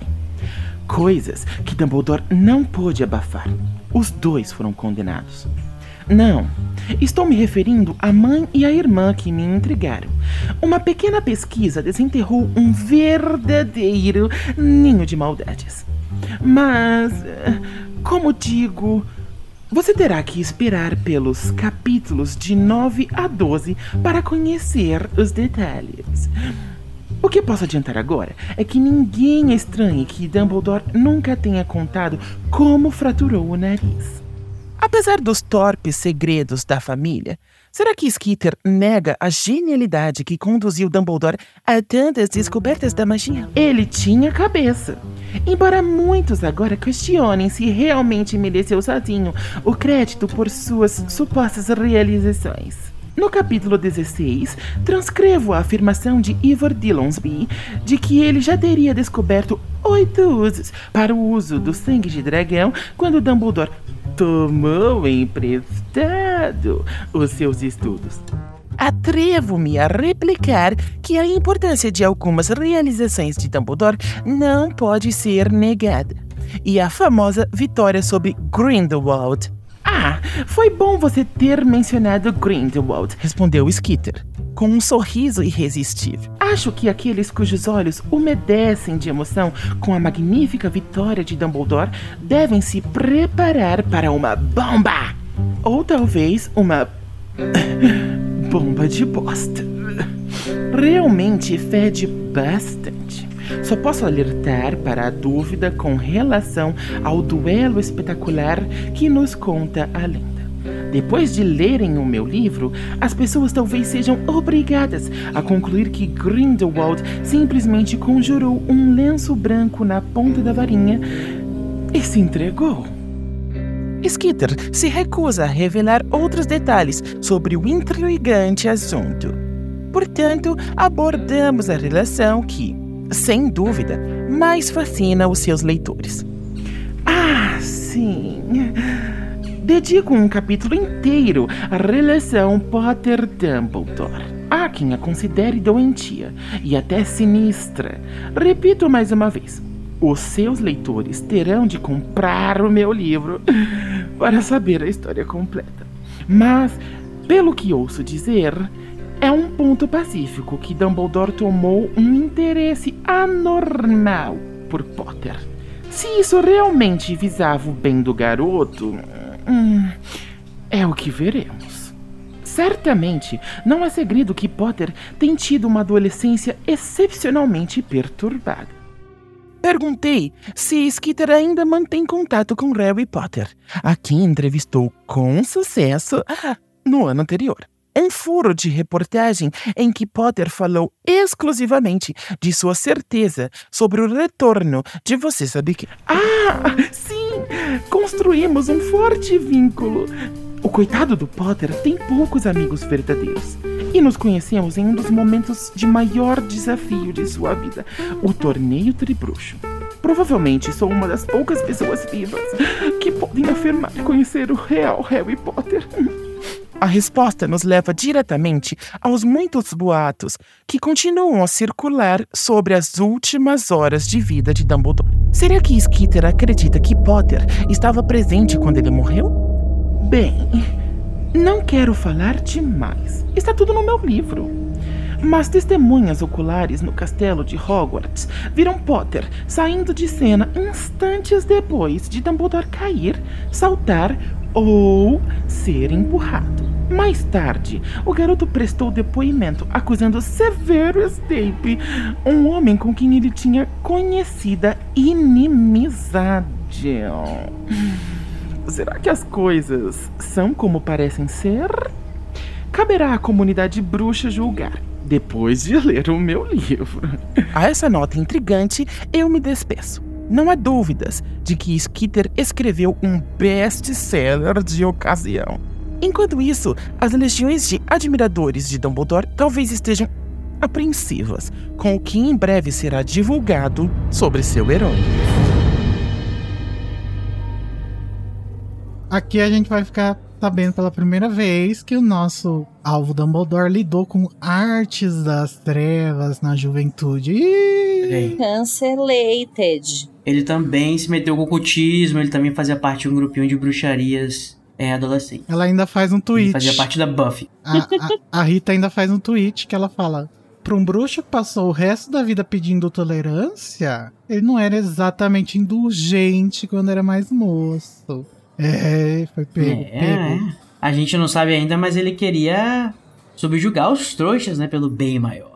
Pois é, e aqui começa esse foreshadow, então, de como que ele vai lidar com as artes das trevas, de como que... E aí, então, começa esse mistério, né? A construir a história do Dumbledore e, e coloca essa pulguinha atrás da orelha do Harry, que ele nunca soube nada da história do Dumbledore, inclusive nada sobre as trevas. Aí o Harry fica, tipo, puto. É, mas por Fica enquanto ele só fica puto, né? Ele não acredita Uhum. em nada. Ele fala, ah, Mas vai ser mais pesado. Outra coisa que é revelada aqui é que tem uma história por aí rolando que o Aberforth tem alguma coisa com bots, experimentos. O fandom tem certeza que, ele, É. que os experimentos eram sexuais. O que vocês acham?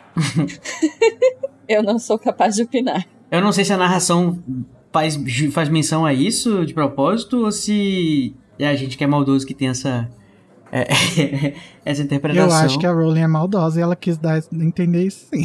Porque alguma coisa no parágrafo que isso é mencionado também menciona que ele foi julgado, né? Há um tempo atrás. Aham. Inclusive não muito tempo, pouco tempo.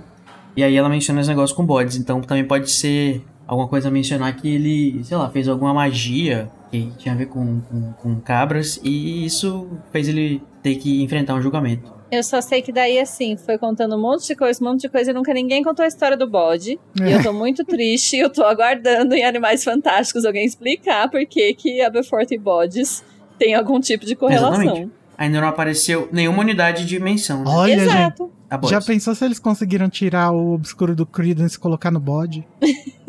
Um bode expiatório? É, gata. Eu não sei se vocês sabem, aquele no momento o ocultismo com o Junior Code. Que o- um, um dos motivos que o bode é o símbolo do satanismo, do ocultismo, né? Porque o, no judaísmo, vamos dizer assim, original, é, o sacerdote ele fazia uma cerimônia que ele passava todos os pecados das pessoas para dois bodes.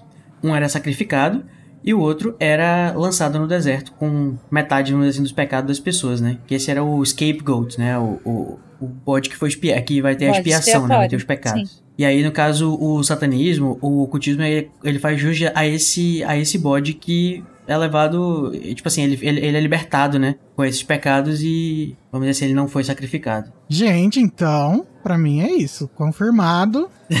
Referência religiosa aí. Mais uma. O obscuro tava no bode e o ministério descobriu. Repassem. Olha aí. Outra coisa que a Rita quer falar no livro dela. Quer não, né? Ela vai falar.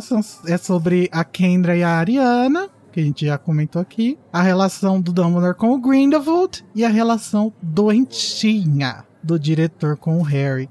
E eu acho que faria muito sentido ter mesmo aquela coisa bizarra, aquela associação que os conservadores fazem, né? Da homossexualidade com a pedofilia. Uhum. Aham. Ai, com certeza esse velho viado aí tá dando em cima do, do aluno criança. Do menininho. Uhum. É. E, e eu acho interessante a gente reler isso, né? Agora, depois do, da declaração da J.K. de que o, o Dumbledore era chegado, né, né, não era chegado na fruta, é, ele... de que, tipo, isso ganhou um peso maior, né? Justamente por essa, essa associação do, do- dos conservadores reacionários dessa questão, né? Mas não, isso pode ter passado despercebido por muita gente quando tava lendo isso daí. Sim. E o que eu acho muito interessante é que sempre que eu pego textos da Rita, me dá vontade de ficar fazendo várias análises, assim, de como constrói o discurso sensacionalista, sabe? Porque às Uhum. vezes não, é nem, não era nem uma questão pra ninguém, e de repente passa a ser uma questão só pela forma como ela formula a frase, sabe? É, Uhum. O refrigerante Pepsi Cola está usando células de fetos abortados para fazer adoçante.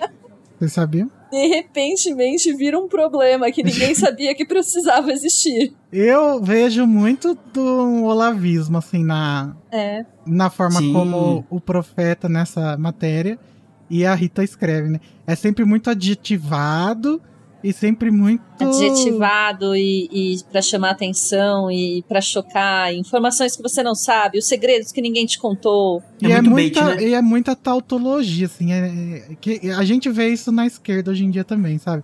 Nossa, isso é um grande crime. Isso é muito absurdo. Tá, Não, gente, crime e absurdo já é ruim, tá? Não precisa ficar dando graus pras coisas. Pois é, mas é, é uma tentativa de, de se apropriar desse tipo de discurso, porque é um discurso que chama atenção, né? Aham. E sempre que eu vejo, já, já me irrita só de ler, porque eu já fico, ai meu Deus, olha essas palavras. E a Rowling escreve muito bem, porque ela, como a gente já mencionou, ela lidou bastante com isso, ela tem muitas críticas a isso, então é bem legal de ver. Uhum. E é por isso que eu disse que se a gente soubesse, a J.K. Rowling tivesse deixado mais claro, ou ousado, né, mostrar o Dumbledore como gay a esse ponto, Um gay. a, a, a Rita...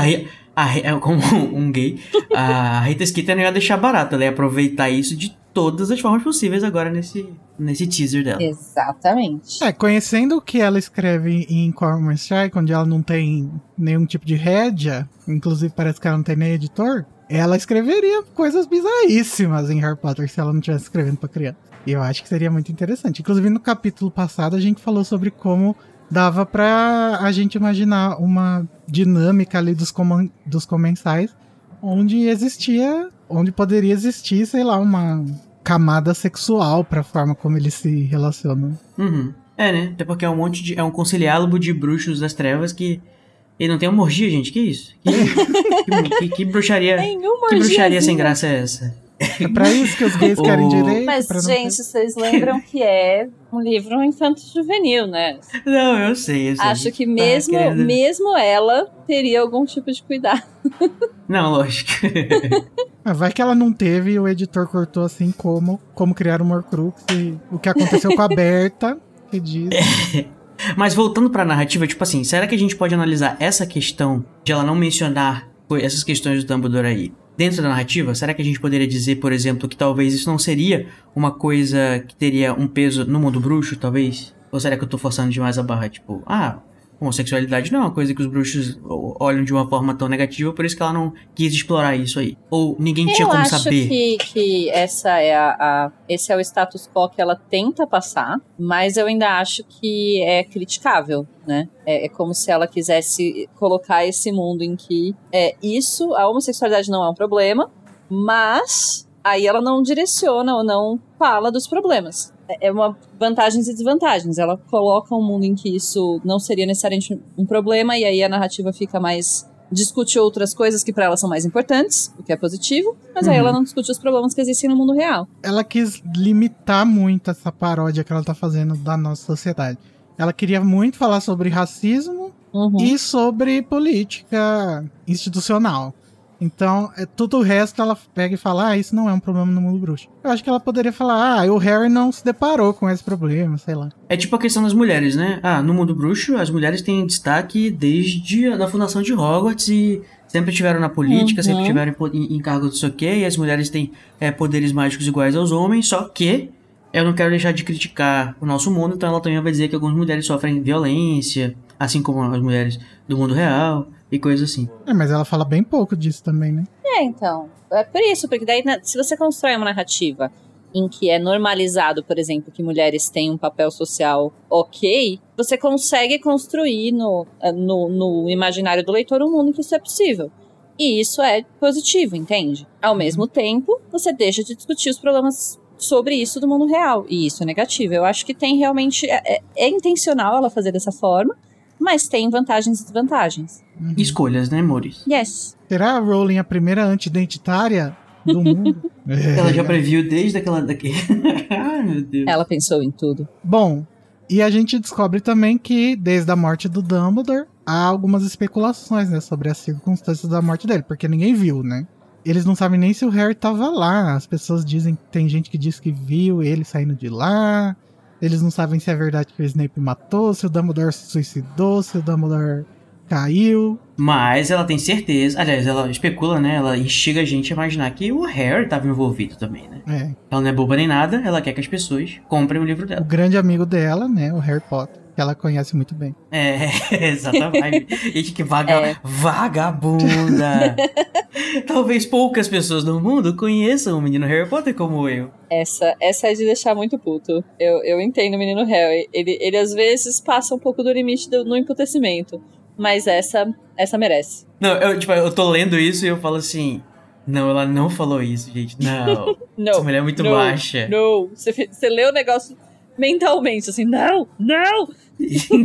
E pra terminar o capítulo, a gente é surpreendido por um lampejo azul no espelho que tá ali em cima, que cortou o dedo do Harry. Que depois a gente vai descobrir que é o- os olhos, o olho do Aberforth, né? Que o Harry vai passar o livro inteiro achando que é do Dumbledore, que é uma miragem. E aquele é descrito apenas como um lampejo azul. E fica meio críptico que Eu sejam acho olhos. tão legal essa construção, justamente porque é só um lampejo e ele acha ter visto o olho do Dumbledore e fica essa coisa sentimental do olho do Dumbledore. E é o irmão dele, né? Então, tipo, é, deve ser muito parecido mesmo fisicamente. Ai, gente, eu acho isso tão brilhante. Eu, eu amo que você usou a palavra miragem, porque a palavra miragem justamente vem aí da palavra mirar, né? Que é olhar, e mirror, que é espelho. Olha, Olha. que eu fiz uma associação aí Foi de propósito. sabia. Não Foi fui eu. claro que calcularam. É, cara. Fui eu, não foi você. É, tá roubando aí. É, tá roubando meu insight? é isso que você quer, feminista? Roubar É, todos os nossos lugares, todas as nossas conquistas? Mas enfim, eu acho muito, muito legal mesmo. Essa, a, a ideia, quando eu descubro que é o Aberforth, é sempre muito. Ai, gente, faz todo sentido. Mas aí vem um capítulo inteiro de conversa que você não queria. Não precisa me matar por causa disso. É só um leve Tem uma pedra no meio do caminho. Tem uma pedra no meio da história. Mas, ô- ouvintes, ouvintes, nos contem. Vocês gostaram de como a história do Dumbledore está aí no livro dispersa? Ou vocês achavam que isso poderia estar em outro lugar de forma mais resumida? Como será? Vocês concordam com a Tami? Conta um pouquinho pra gente. Cancelem Conta pra ela. gente sobre o tema controverso que eu trouxe. Vocês podem mandar os feedbacks pelo Telegram e pelo Discord. Depois do quinto capítulo, a gente vai ter o Metendo a Colher. E o seu comentário aparecerá lá na nossa live. E vão ser lidos pelo Felipe Sueiro. A gente tá fechando um contrato aqui com, com ele pra ele ler todos os comentários do Metendo a Colher.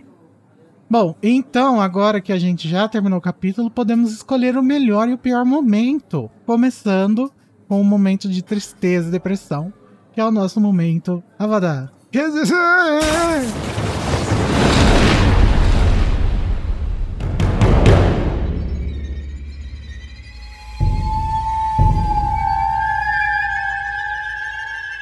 Começando com o Junior Code. Code, qual que é seu Avada? O meu Avada vai pra Rita Skeeter. Essa vagabunda. É, não tem nada que eu não goste nesse capítulo. Então eu acho que vai pra alguma coisa que aconteceu nele mesmo. A própria. A, a pachorra dessa mulher de eu dizer. amo a palavra passou. que ela que é de dizer que ela é a amiga pessoal do Harry e esculhambar o Harry na mesma frase. Ela é realmente assim sem limites essa é- essa brincalhona, né? Deve ser É uma com certeza um dos ídolos do Danilo. O Code, lendo a matéria da Rita, é só aquele meme da Tula Luana. Ela disse isso?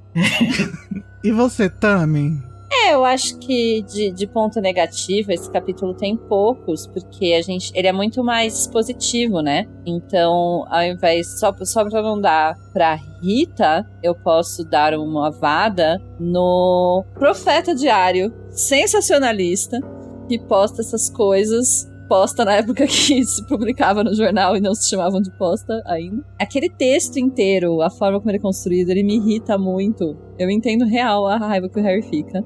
Então esse é um bom avada. É clickbait do BuzzFeed, né? Esse artigo seria só não tá no BuzzFeed porque no BuzzFeed a cada parágrafo tem três propagandas. E ele poderia ser resumido em, em um- uma, uma thread do Twitter, assim, dela. Que, ai, ia me Não, irritar muito. gente, e isso é um, um uma publi, né, da, da Rita. Será que ela pagou o profeta? Com certeza, com certeza.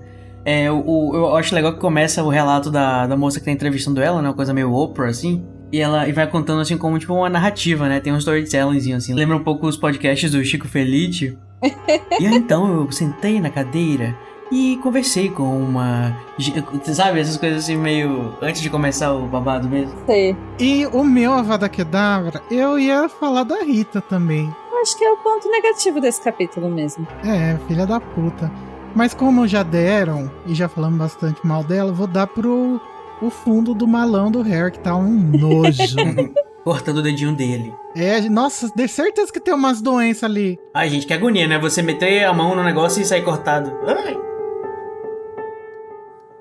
Então, agora que a gente já tá um pouco mais leve, de tirar o peso das costas, a gente pode ir pro momento da alegria, o momento da felicidade. Momento expecto. Patrona!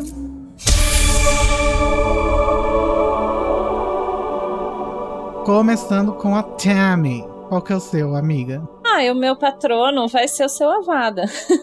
eu vou dar pro fundo do baú do Harry, que eu acho que tem muitas recordações, que tem momentos de, de reflexão, tem alguns olhinhos de besouro ali, mas a gente releva porque é significativo quando você vai começar uma nova etapa da sua vida, você relembrar todos os olhos de besouro que você deixou pelo caminho. Sim. Ai, que lindo. E você, Code? Ah, é o meu patrono. Além da questão do amadurecimento, do crescimento, do coming of age do Harry, eu acho que eu vou deixar para um fragmento específico que é a conclusão do obituário do Elfias Doge. Que ela- a conclusão é muito bonita, acho que ela é muito sensível. Vocês vão escutar uma voz maravilhosa, ou já deve ter escutado.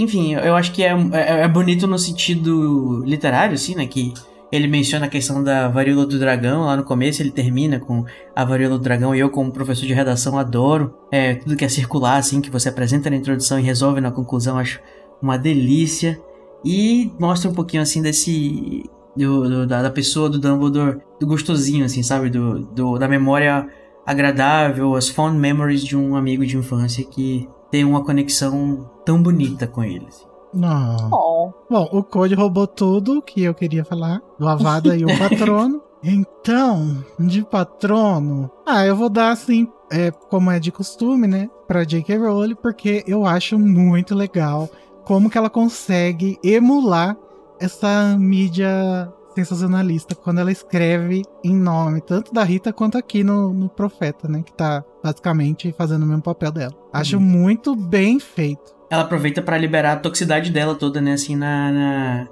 na, nessa escrita. Eu acho que. Não, tô- não tô dizendo que ela é uma pessoa tóxica, tá? Mas que assim, todo mundo tem. Todo mundo às vezes quer ser um pouquinho escroto. É bom. E o melhor momento pra você ser escroto assim é quando você tá escrevendo, é quando você tá atuando no RPG, no negócio. Você pode ser um personagem É o Danilo no Twitter. desonrado, fazer.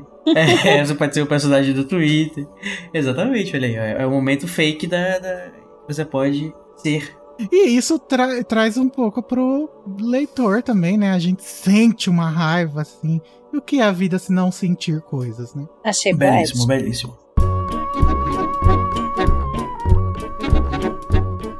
Então, agora que a gente já estabeleceu a base da desconstrução do nosso querido mentor e enrolou um, um papel higiênico no dedo que foi quebrado por um espelho que depois quebramos uma xícara, a gente pode ir pro terceiro capítulo de Relíquias da Morte, a partida dos Dursley. Vem aí, hein? Vem aí. Partiu. Tchau! Tchau.